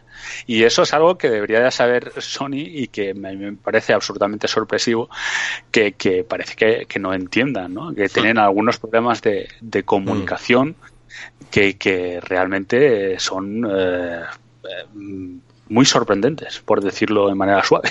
Claro, es, que aparte vienen también de filosofías muy diferentes de lo que quieren conseguir en la siguiente generación, porque todos sabemos que a lo largo de estos últimos años Microsoft ha trabajado muchísimo en la retrocompatibilidad y lo ha hecho con ciencia, no solo para llevarse la medallita de esta generación de fijaos que, que comprometidos somos con nuestro legado, sino que ellos le dan una cierta importancia a la retrocompatibilidad porque apuestan mucho por su modelo de negocio de servicio de Xbox Game Pass, ¿no? Si tú te enfrentas con que tienes, digamos, eh, muy accesible, aunque no sea 100% tal como hemos dicho, pero muy accesible todo el catálogo de la anterior generación cuando nos pongamos con Series X, lo que estás diciendo es, voy a tener un montón de juegos que puedo seguir rellenando el catálogo de Game Pass durante los primeros años, sobre todo, que va a haber mucha escasez de juegos de, de nueva hornada, de nueva generación, ¿no? Entonces, para ellos es muy interesante mandar el mensaje de que van a poder seguir compatibilizando juegos de la anterior generación que vas a tener engordando ese catálogo. Por ello, es quizá la clave máxima, la, la diferencia de, de filosofía entre Phil Spencer y Mark Cerny, que a Mark Cerny lo dijo literalmente en la conferencia, le encantan las generaciones. Le encantan porque significa dejar atrás cosas. Mientras que eh, Phil Spencer es siempre, ya lo sabemos, Beyond Generations, ¿no? Fusionar las generaciones, ir más allá de esto y que, y que puedas abarcar un segmento mayor tanto de juegos como de máquinas como de usuarios. Y esto se imprime en todas estas cosas que estamos hablando. Ya no solo es que a algunos le demos más interés a la retrocompatibilidad porque nos sigue gustando jugar juegos del pasado, que luego también hay otra variable que es que la gente Oye, que hay mucha gente que quiere vender su anterior consola para comprarse la nueva. Y si le estás diciendo que a lo mejor no funcionan todos los juegos o mandas mensajes imprecisos, pues no lo tiene que hacer, con lo cual tiene que aportar más dinero ahorrado. Mientras que eh, Microsoft te dice, oye, no, vas a poder jugar a todo. Eh, aunque luego sea el 99%, pues dicen, ok, pues vendo mi Xbox One o mi serie o mi, o mi One X y me compro la Series X y todo perfecto. hago aquí un pequeño corte con la magia de la edición y es que mientras que estábamos grabando esto se aclaró un poco más la información sobre la retrocompatibilidad de Xbox eh, con una información más específica que la verdad choca un poco porque lo que estábamos comentando en el programa venía siempre también de fuente oficial. Pero es que Microsoft aseguraba siempre que todo el catálogo de Xbox One, eh, de los juegos disponibles ya de 360 y de la Xbox original estarían disponibles, como os he leído de hecho literalmente las palabras de Phil Spencer en el programa. Y entonces aparece este tweet que dice también lo siguiente, dice, Trae tus juegos favoritos contigo a Xbox Series X. Simplemente conecta tu disco duro USB externo existente a la consola y toda tu biblioteca estará accesible al instante. Y ante la pregunta de un usuario de si realmente toda la biblioteca significa toda, matizan por primera vez después de meses asegurando que la retrocompatibilidad era total y dicen lo que os leo a continuación. Corrección, hasta la fecha hemos dedicado más de 100.000 horas a probar tus juegos favoritos de Xbox One, incluidos los juegos de Xbox 360 y la Xbox original que ya eran retrocompatibles en Xbox Series X. Mientras aún estamos en proceso de validación, podemos confirmar que se podrán jugar miles de juegos en el momento de lanzamiento. La verdad es que es, un tema que en parte me preocupa la forma en la que están jugando con la información u omitiendo ciertas partes, porque ya os digo que estaban asegurando incluso en el tuit anterior que toda la biblioteca iba a ser retrocompatible. En un artículo de hecho de Digital Foundry mmm, decían lo siguiente. Decían, el equipo de retrocompatibilidad de Xbox ha estado trabajando duro desde que empezó con su programa de traer juegos de Xbox 360 y versiones en handset hace un tiempo. Probablemente no sea una sorpresa descubrir que Series X puede ejecutar técnicamente todo el catálogo de Xbox One, pero esta vez sin capa de emulación tan siquiera, sino realizada completamente a nivel de hardware. En cualquier caso, mm, la realidad de todo esto nos sigue dejando con, según ese tweet de Microsoft, con miles de juegos compatibles día 1 para Xbox y en el caso de Sony, como estábamos comentando, pues de momento van a ser esos casi 100 más jugados, ¿no? aunque ya han confirmado que evidentemente que el número crecerá a lo largo del tiempo. Pero eso sí, como decía en el programa, eh, siempre que se tiene que hacer un, proceso de revisión de calidad título a título, ahora también tanto en Xbox como en Sony, suele ocurrir que algunos juegos pueden quedarse por el camino, lo que nos aleja un poco de ese sueño de la retrocompatibilidad total. Sin más, seguimos con el programa. Em, si queréis, tengo aquí un apunte que me ha encantado eh, sobre el, HDR en el caso de, de, cómo lo está haciendo Microsoft para implementar HDR, esta tecnología, en juegos incluso de la Xbox original como Fusion Frenzy. A mí esto me volvió loquísimo porque lo que han hecho es utilizar un sistema de, de Machine Learning, un algoritmo en el que a través de lo que ellos consideran que es su mejor HD, su mejor trabajo de HDR, que es Gears 5, Mm, eh, utilizarlo como prueba, como huella, para llevarlo a todos los demás juegos y los que han probado eh, esta tecnología con Halo 5 dicen que el resultado es bastante espectacular y que para nada tiene que ver con ese HDR emulado. Ya sabéis las noticias que teníamos hace unos años con este tiene el, HDR bueno y este tiene el HDR malo. Pues al parecer es HDR real y se va a poder incluso llevar a, juegos tan antiguos como Fusion Frenzy. A mí esto me parece demencial. Realmente, por lo menos el compromiso que demuestra Xbox en este ámbito de la retrocompatibilidad me parece clave. Mm, no, es, es, muy interesante. Tocará ver un poco los resultados, ¿no? Eh, hay, hay gente que, bueno, la gente que lo ha probado ha, bueno, ha visto que el tone mapping realmente los puntos, los highlights sí que es capaz de, sacarte un, un, mayor brillo de esos highlights. Eh, falta a lo mejor saber si funcionará igual de bien en todos los juegos o si tiene que o si requerirá algún tipo de retoque. A mí eh, realmente me parece algo muy muy interesante, pero al mismo tiempo que me genera muchas dudas. No dudo que el tema del machine learning está en un momento, en estos momentos, de, resultados que, que, hace tiempo consideraríamos eh, magia, ¿no? Como la mejora de, de imágenes, eh, lo que se está haciendo con fondos renderizados a baja resolución ahora en interpolación de frames de juegos 2D, por ejemplo, en animaciones. Y, realmente son una de las cosas de futuro. El tema de, poderlo usar para cosas en HDR me parece muy, muy atractivo. Hmm. Lo que no sé es cuánto rédito, o sea, eh, todo esto está muy bien para los que, digamos, usuarios avanzados, ¿no? Para los que nos gustan los videojuegos desde hace mucho tiempo, pero ¿cuánto de, ¿Qué, qué, obtiene también eh, de, hacer, de mejorar juegos hasta ese punto de la Xbox original? Es que estamos hablando de, de hace muchísimos años y, meter eh, recursos, dinero al final también en ese tipo de cosas. Hmm. No sé cuánto, aparte de una imagen, desde luego, una, una imagen de marca mucho más sólida, no sé qué más se obtiene de, de meter recursos en esas cosas. Sí, hombre, yo, creo que no será una cosa que sea eh, totalmente amplia. Yo creo que no, no, desde luego que no, pero tú, tú dicho, habrán, habrán, juegos que necesitarán retoques y tal, claro, eso al final es alguien tiene que hacerlo, ¿no? Además, una cosa preocupante, porque una de las cosas que sí que vi en el tema de, por ejemplo, el Fusion Frenzy, es que mm. si veías el tone mapping, las partes más brillantes eran el HUD. Y eso no casa demasiado bien con, con, las nuevas OLED. Así que. No es verdad, te puede romper otros gráficos que sean en 2D y que, y que realmente en eso no tendrías que cambiar el, color, ¿no? Sí, eso es cierto, la verdad. Em, luego, aparte, además, es que yo antes he dicho que, que, Spencer había hablado de que no había que hacer necesidad de trabajo por parte del desarrollador, pero luego también tenemos ese dato de que cuando realmente quieres mejorar un juego, como por ejemplo esta presentación que han hecho de Gears 5, eh, sí que Coalition al menos ha tenido que, que tener ahí dos semanas de trabajo para poder... O el, o el, trabajo que han hecho con el Ninja Gaiden 2, por hablar de ejemplos recientes, o los juegos mejorados de Xbox, que no son todos, ¿no?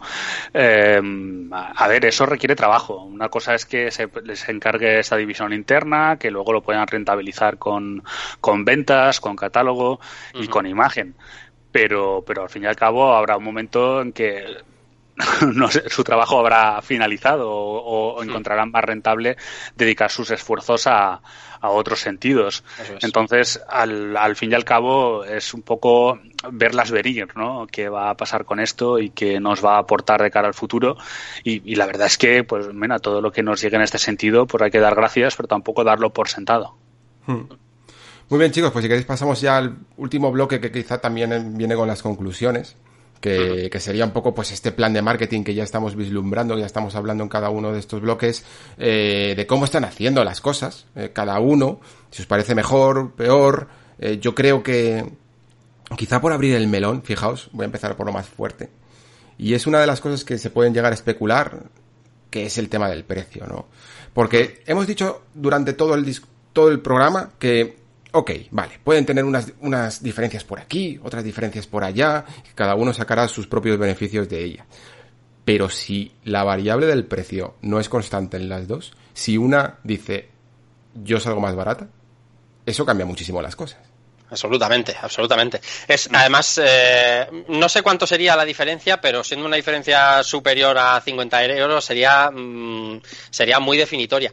La, la campaña de marketing que llevamos eh, viendo desde hace tiempo en el caso de Microsoft. Sony siempre es un poquito más, va un poquito más despacio.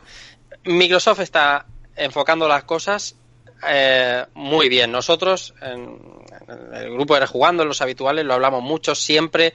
Es, además, antes estaba hablando Pau, siempre el mensaje que deja, el pozo que deja Microsoft en el forero, en el, en el usuario avanzado, siempre es mejor porque Sony cuida menos en muchos aspectos el tema de la comunicación. Y no tiene nada que ver con que Sony se lo tenga creído porque la generación pasada le ha ido muy bien y nada de eso, sino son errores que en Sony han tenido eh, habitualmente lo que pasa es que en la generación anterior, que es la que todo el mundo podemos tener un poquito más cercano, el plan de comunicación de, Microsoft fue el que fue, no hace falta recordarlo, y se lo puso muy, muy, muy fácil al plan de marketing de PlayStation 4. ¿Qué es lo que está pasando ahora?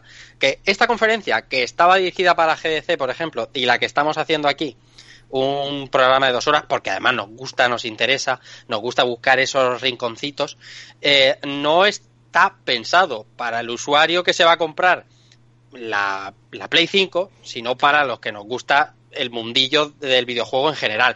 Y si, si como ha dicho Pau antes, enfocas la conferencia ya no para la GDC, sino para que se conecten a tu canal de YouTube y lo vea todo el mundo, la sensación que está dejando ahora mismo Sony es eh, no nefasta, pero es mucho peor de lo que cabía esperar. Entonces la gente hoy por hoy se siente algo decepcionada. Luego vendrá un, reveal mucho más preciso, mucho más, eh, mucho más vende consolas, ¿vale? Para que se entienda más fácil.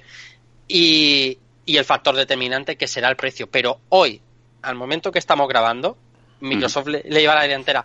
No, da igual, aunque tuvieran máquinas idénticas en cuanto a comunicación, hoy mismo Microsoft, la, la inercia que trae desde, bueno, digamos desde Phil Spencer, la inercia que tiene Microsoft ahora mismo es muy positiva de productos buenos, de servicios, servicios que, bueno, eso nos daría para un bloque entero, eh, muy, muy, mucho más dedicado que lo que está haciendo ahora Play 4. Luego vendrán y nos callarán y me callarán a mí la boca. Pero ahora mismo mm, la campaña de marketing de, de Sony tiene agujeros.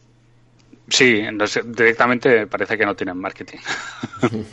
Esa es un poco la idea, ¿no? El hecho de hacer esta, esta conferencia donde tienes todos los ojos mirándote y al final es una conferencia muy interesante, pero no para vender el producto. No, es, más, es para comunicar una filosofía detrás de, de, cuáles han sido las decisiones ¿no? que han llevado al mismo.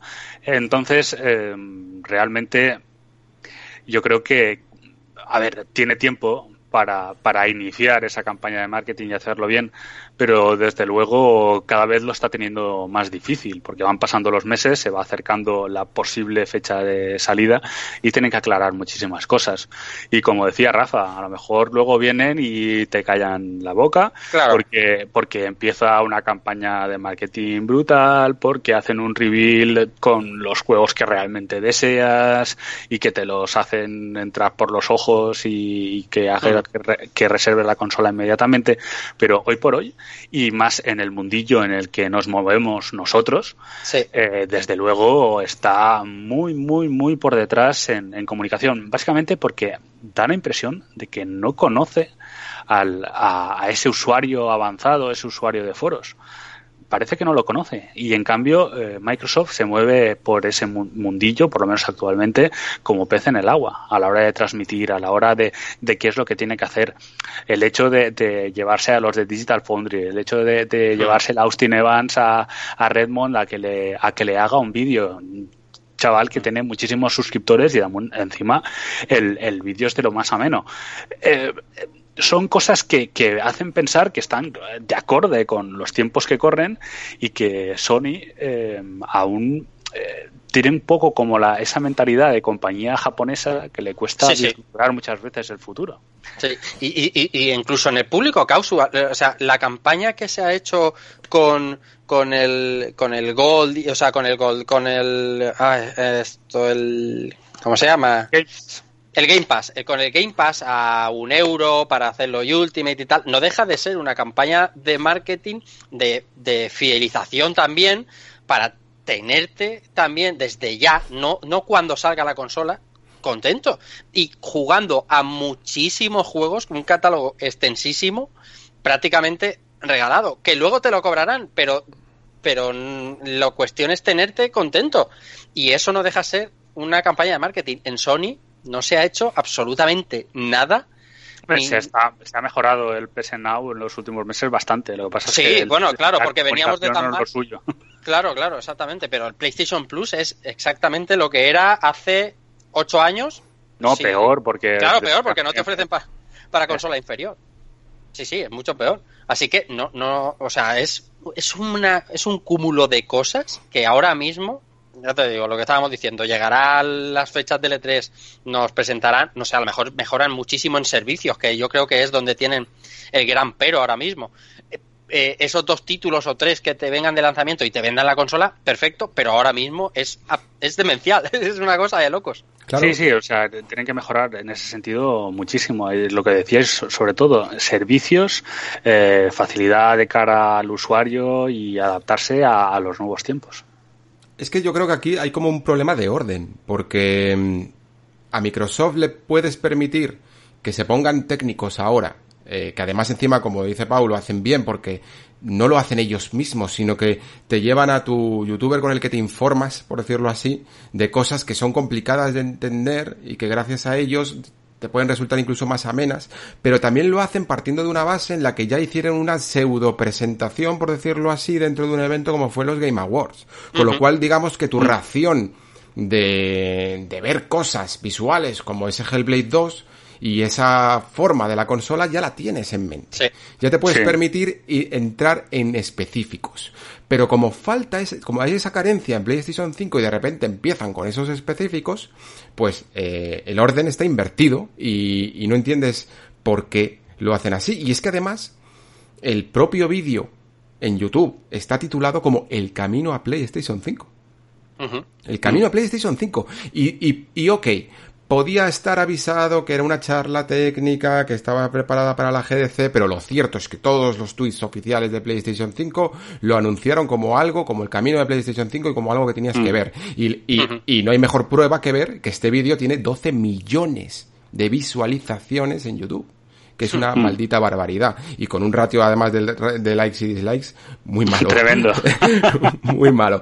Lo cual ya te está informando de que a lo mejor tenías que haber hecho primero ese evento reveal. Entiendo quizá a lo mejor que la estrategia de Sony quiere ser en plan, no, no, no, lo mejor lo último. Porque está más cercano al lanzamiento de la consola y te voy a pegar una traca final eh, que te voy a impactar y vas a llegar calentito al momento del lanzamiento. Pero es que, bueno, también Microsoft creo que se estaría reservando algunas cosas, ¿no? A ver, sí, claro, faltan muchísimos juegos. A, ver, Sony tiene una ventaja. Y la ventaja es que más para abajo no se puede ir en temas de comunicación, o sea que todo lo que queda. Bueno, bueno, eso es hablarlo con los de Google Stadia, que eh, todo está en hablarlo, ¿eh? pueden empeorar pero me estoy, me estoy refiriendo a que, a que como ahora lo que van a presentar son juegos, juegos, juegos, experiencia del usuario, precio, hmm. o sea, eh, realmente ahora es cuando tienen los triunfos en la mano para, para poder hacer algo con ellos. Hmm. Pero claro, digamos que, que estos últimos meses no, no dan, no dan tanta esperanza de que lo hagan bien, que a lo mejor luego lo que es su campaña global de marketing es cojonuda. Esto puede ser, ¿sabes? Pero, pero claro, es que están generando pues bastantes dudas, por lo menos dentro del campo en que nos movemos nosotros. Que no sé, como no repitan lo de Play, fue con PlayStation 1, que salió el tío ahí, dijo el precio y se, y se fue, y se fue, hizo un drop de mic, pues como no hagan eso y digan 400 euros y, diga, y que nos quedemos todos en plan, hostia, esto cambia las cosas, ¿sabes? Pues no se me ocurre cómo podrían hacerlo. Bueno, hay que esperar, hay que esperar también a ese reveal, que yo creo que, nos va a dar también para, para hablar. Bueno chicos, eh, ¿alguna conclusión que tengáis? Eh, ¿Alguna cosilla que se os haya quedado en el tintero, que no hayamos tratado, que veáis interesante? Dale, Pau. Yo en principio no. Yo la verdad es que estoy contento con todo. Hemos comentado prácticamente todo lo, por lo menos lo que tenemos hasta ahora. Y esto dentro de dos semanas puede ser que, que, nos sirva porque tenemos muchas más cosas. Pero mm, como conclusión, por, por cerrar, dentro de ser consolas eh, relativamente distintas en cuanto a concepto, al final la percepción que tendremos de ellas será muy que son consolas muy similares, sobre todo lo que decíamos antes en cuanto a los multis y veremos en lo que pueden hacer cada first party con, con los juegos.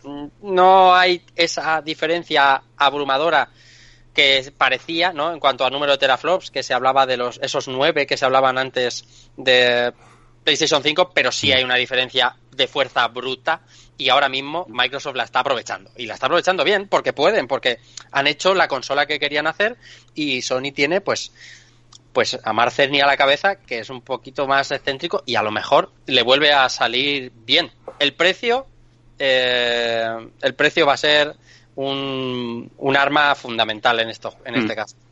Sí, pero al mismo tiempo no sabemos cuánto van a poder, poder recortar, porque es que al, final, al fin y al cabo muchos de los componentes son los mismos, ¿no? Sí. Y, bueno, eh, al respecto de si nos habíamos dejado, hemos entrado un poco en, bueno, si antes hemos hablado muchísimo del tema del SSD como una de las posibles revoluciones dentro de cómo jugamos, a la hora de representar visualmente los juegos, yo creo que la gran revolución de esta generación va a ser el uso del, del ray tracing. Eh, mm posiblemente en soluciones híbridas aún, ¿no? Porque realmente el, poder calcular toda la escena con ray tracing es, es muy, muy costoso, más por porque también depende mucho de la cantidad de píxeles que tengas que representar, con lo cual un 4K eh, requiere cuatro veces más de lo que sería un 1080p. Y, un poco los ejemplos que tenemos de ray tracing prácticamente total son en estos momentos Quake 2 y Minecraft. o sea que eso nos ha de dejar un poco en, en, la expectativa de lo que es lo que podemos conseguir. Pero y, Minecraft como un logro técnico, ojo, ¿eh? Y, lo es, ¿eh? Y lo es. Eh, y realmente de, cara al futuro, eh, cómo va a cambiar la manera de iluminar, cómo va a solventar eh, el hecho de que ya no tengan, o sea, darle libertad también a los artistas visuales en, en poder modificar eh, los, las fuentes de luz y sin tener que trampear para conseguir coloración, para conseguir GI, etcétera, etcétera. Yo creo que va a ser también una de, bueno, temas como la oclusión, que es una de las cosas que más se ha caracterizado, pues si habéis visto el último vídeo de la demo de Series X de Gears 5, mm, como mejora, por ejemplo, el tema de la oclusión, por, porque se usa una solución de de, ray tracing en, el espacio de la pantalla, ¿no? Sería como el Screen Space Reflections, pero básicamente dedicado a temas de radiosidad y de, oclusión de, sombras. Y yo creo que, va a ser la gran, gran, gran revolución visual. Más allá de eso, eh, la verdad es que no voy a ocultar que, acabó esa presentación que estábamos hablando y que en cierta manera me, pareció algo decepcionante en algunos aspectos, pero eh, realmente he estado viendo también que, es una manera inteligente y diferente de enfocar una nueva generación. Y al fin y al cabo tengo bastante interés en saber qué van a dar de sí estos dos modelos eh, o estas dos perspectivas diferentes de lo que debe ser el futuro de, de los videojuegos. Y al fin y al cabo me parece muy atractivo y solo espero que, que ya empecemos a ver porque tenemos, hay muchísimos juegos que no se han presentado porque no sabíamos nada de las consolas. Así que yo espero que se abra la veda lo antes posible y tengamos un fin de año, si nos deja la pandemia, de lo más interesante a nivel de videojuegos. Sí, queda mucho, queda mucho todavía por ver. Eh, me quedo yo también con esa reflexión, que es un poco también con lo que hemos iniciado, ¿no? Que vemos, por fin parece, filosofías al menos en cuanto a arquitectura de consolas completamente distintas que pueden llegar a dar resultados diferenciados al menos en esos juegos first party. Me quedo también con eso que has dicho, esa nota de del ray tracing que nos hace incluso especular sobre si el día de mañana en vez de esos selectores que teníamos en consola sobre qué favoreces, ¿no? Si la calidad de imagen o la calidad de refresco podríamos llegar a tener en plan, bueno, ¿quieres ray tracing? A lo mejor tenemos que bajarte esto otra vez a 1080p, no sé, tú verás. básicamente. y algunas cosillas así, pero bueno, será interesante y lo veremos en el futuro. Eh, por mi parte, no me queda nada más que decir, sino daros las gracias por vuestras aportaciones, por haber venido al programa, porque yo la verdad es que este, este programa lo hubiera enfocado de manera muy distinta, porque sí, yo puedo leer mucha información, intentar comprender y desgranar todos estos datos que se han dado en la última semana, pero hay una diferencia muy grande entre leer e intentar entender y saber. Y vosotros sabéis, y yo no puedo más que agradeceros muchísimo. Eh, yo ahí no, diría eso, yo lo digo en serio. Al, fin y al cabo, al final aprendemos juntos y, creo que mm. nuestra perspectiva es también la de usuarios entusiastas que se interesan por esto y eh, aprendemos poco a poco de las cosas que van soltando. Y, quizá por ello, al, al, fin y al cabo, aunque sea tan decepcionante como conferencia reveal, es tan interesante la conferencia de Cerny y es porque muchas veces te explica eh, cosas que, que, no entendías porque eran así, pero de esta manera es como se hacen los juegos. Y aunque no sea tampoco demasiado técnica ni sea tampoco para desarrolladores, es, es un buen punto, aunque de marketing sea fatal. ¿no? Pero al fin y al cabo, pues eso, todos aprendemos juntos poco a poco y, y vamos aprendiendo unos de otros y al final es lo que es la base de todo esto es que nos encanta el tema de los videojuegos y lo gozamos tanto que, nos interesamos por ello, ¿no? Sí, y sobre todo yo estoy seguro de que mucha gente ha aprendido mucho con esta charla y por ello eh, no puedo más que agradecerlo y animarles a que sigan vuestra trayectoria en eso que estáis haciendo con Rejugando tan bonito, que, que también se llama Jugando, ¿no? Y, que, y en el que siempre que hay un poco estos baches para muchos de nosotros técnicos, eh, pues vosotros la verdad es que lo allanáis mucho gracias a vuestras explicaciones. Así que animar a toda la comunidad del Nexo a escuchar rejugando. Y a vosotros, pues eso, muchísimas gracias por pasaros y espero que no sea la última vez. Espero volver a veros por aquí. Siempre seréis bienvenidos. Gracias, Alex. Muchas gracias a ti.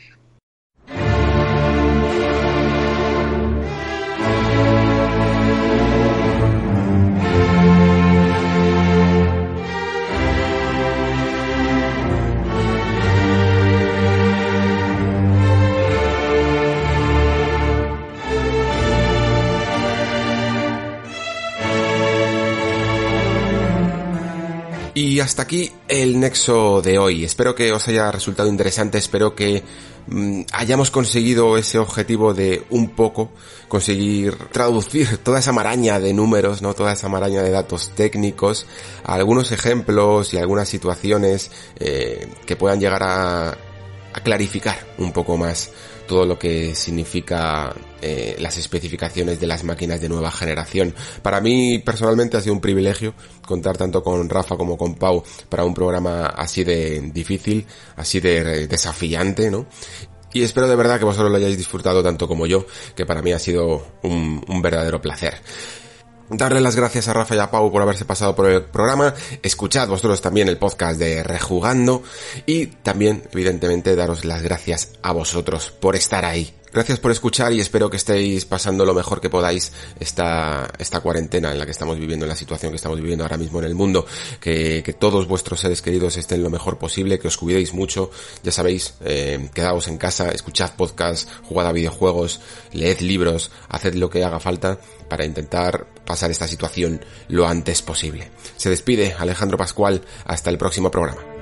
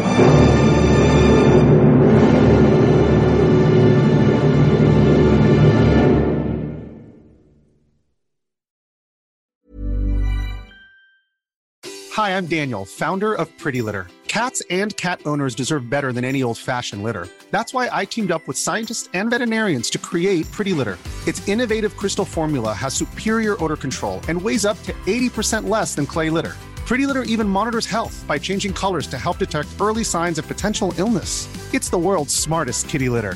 Go to prettylitter.com and use code ACAST for 20% off your first order and a free cat toy. Terms and conditions apply. See site for details.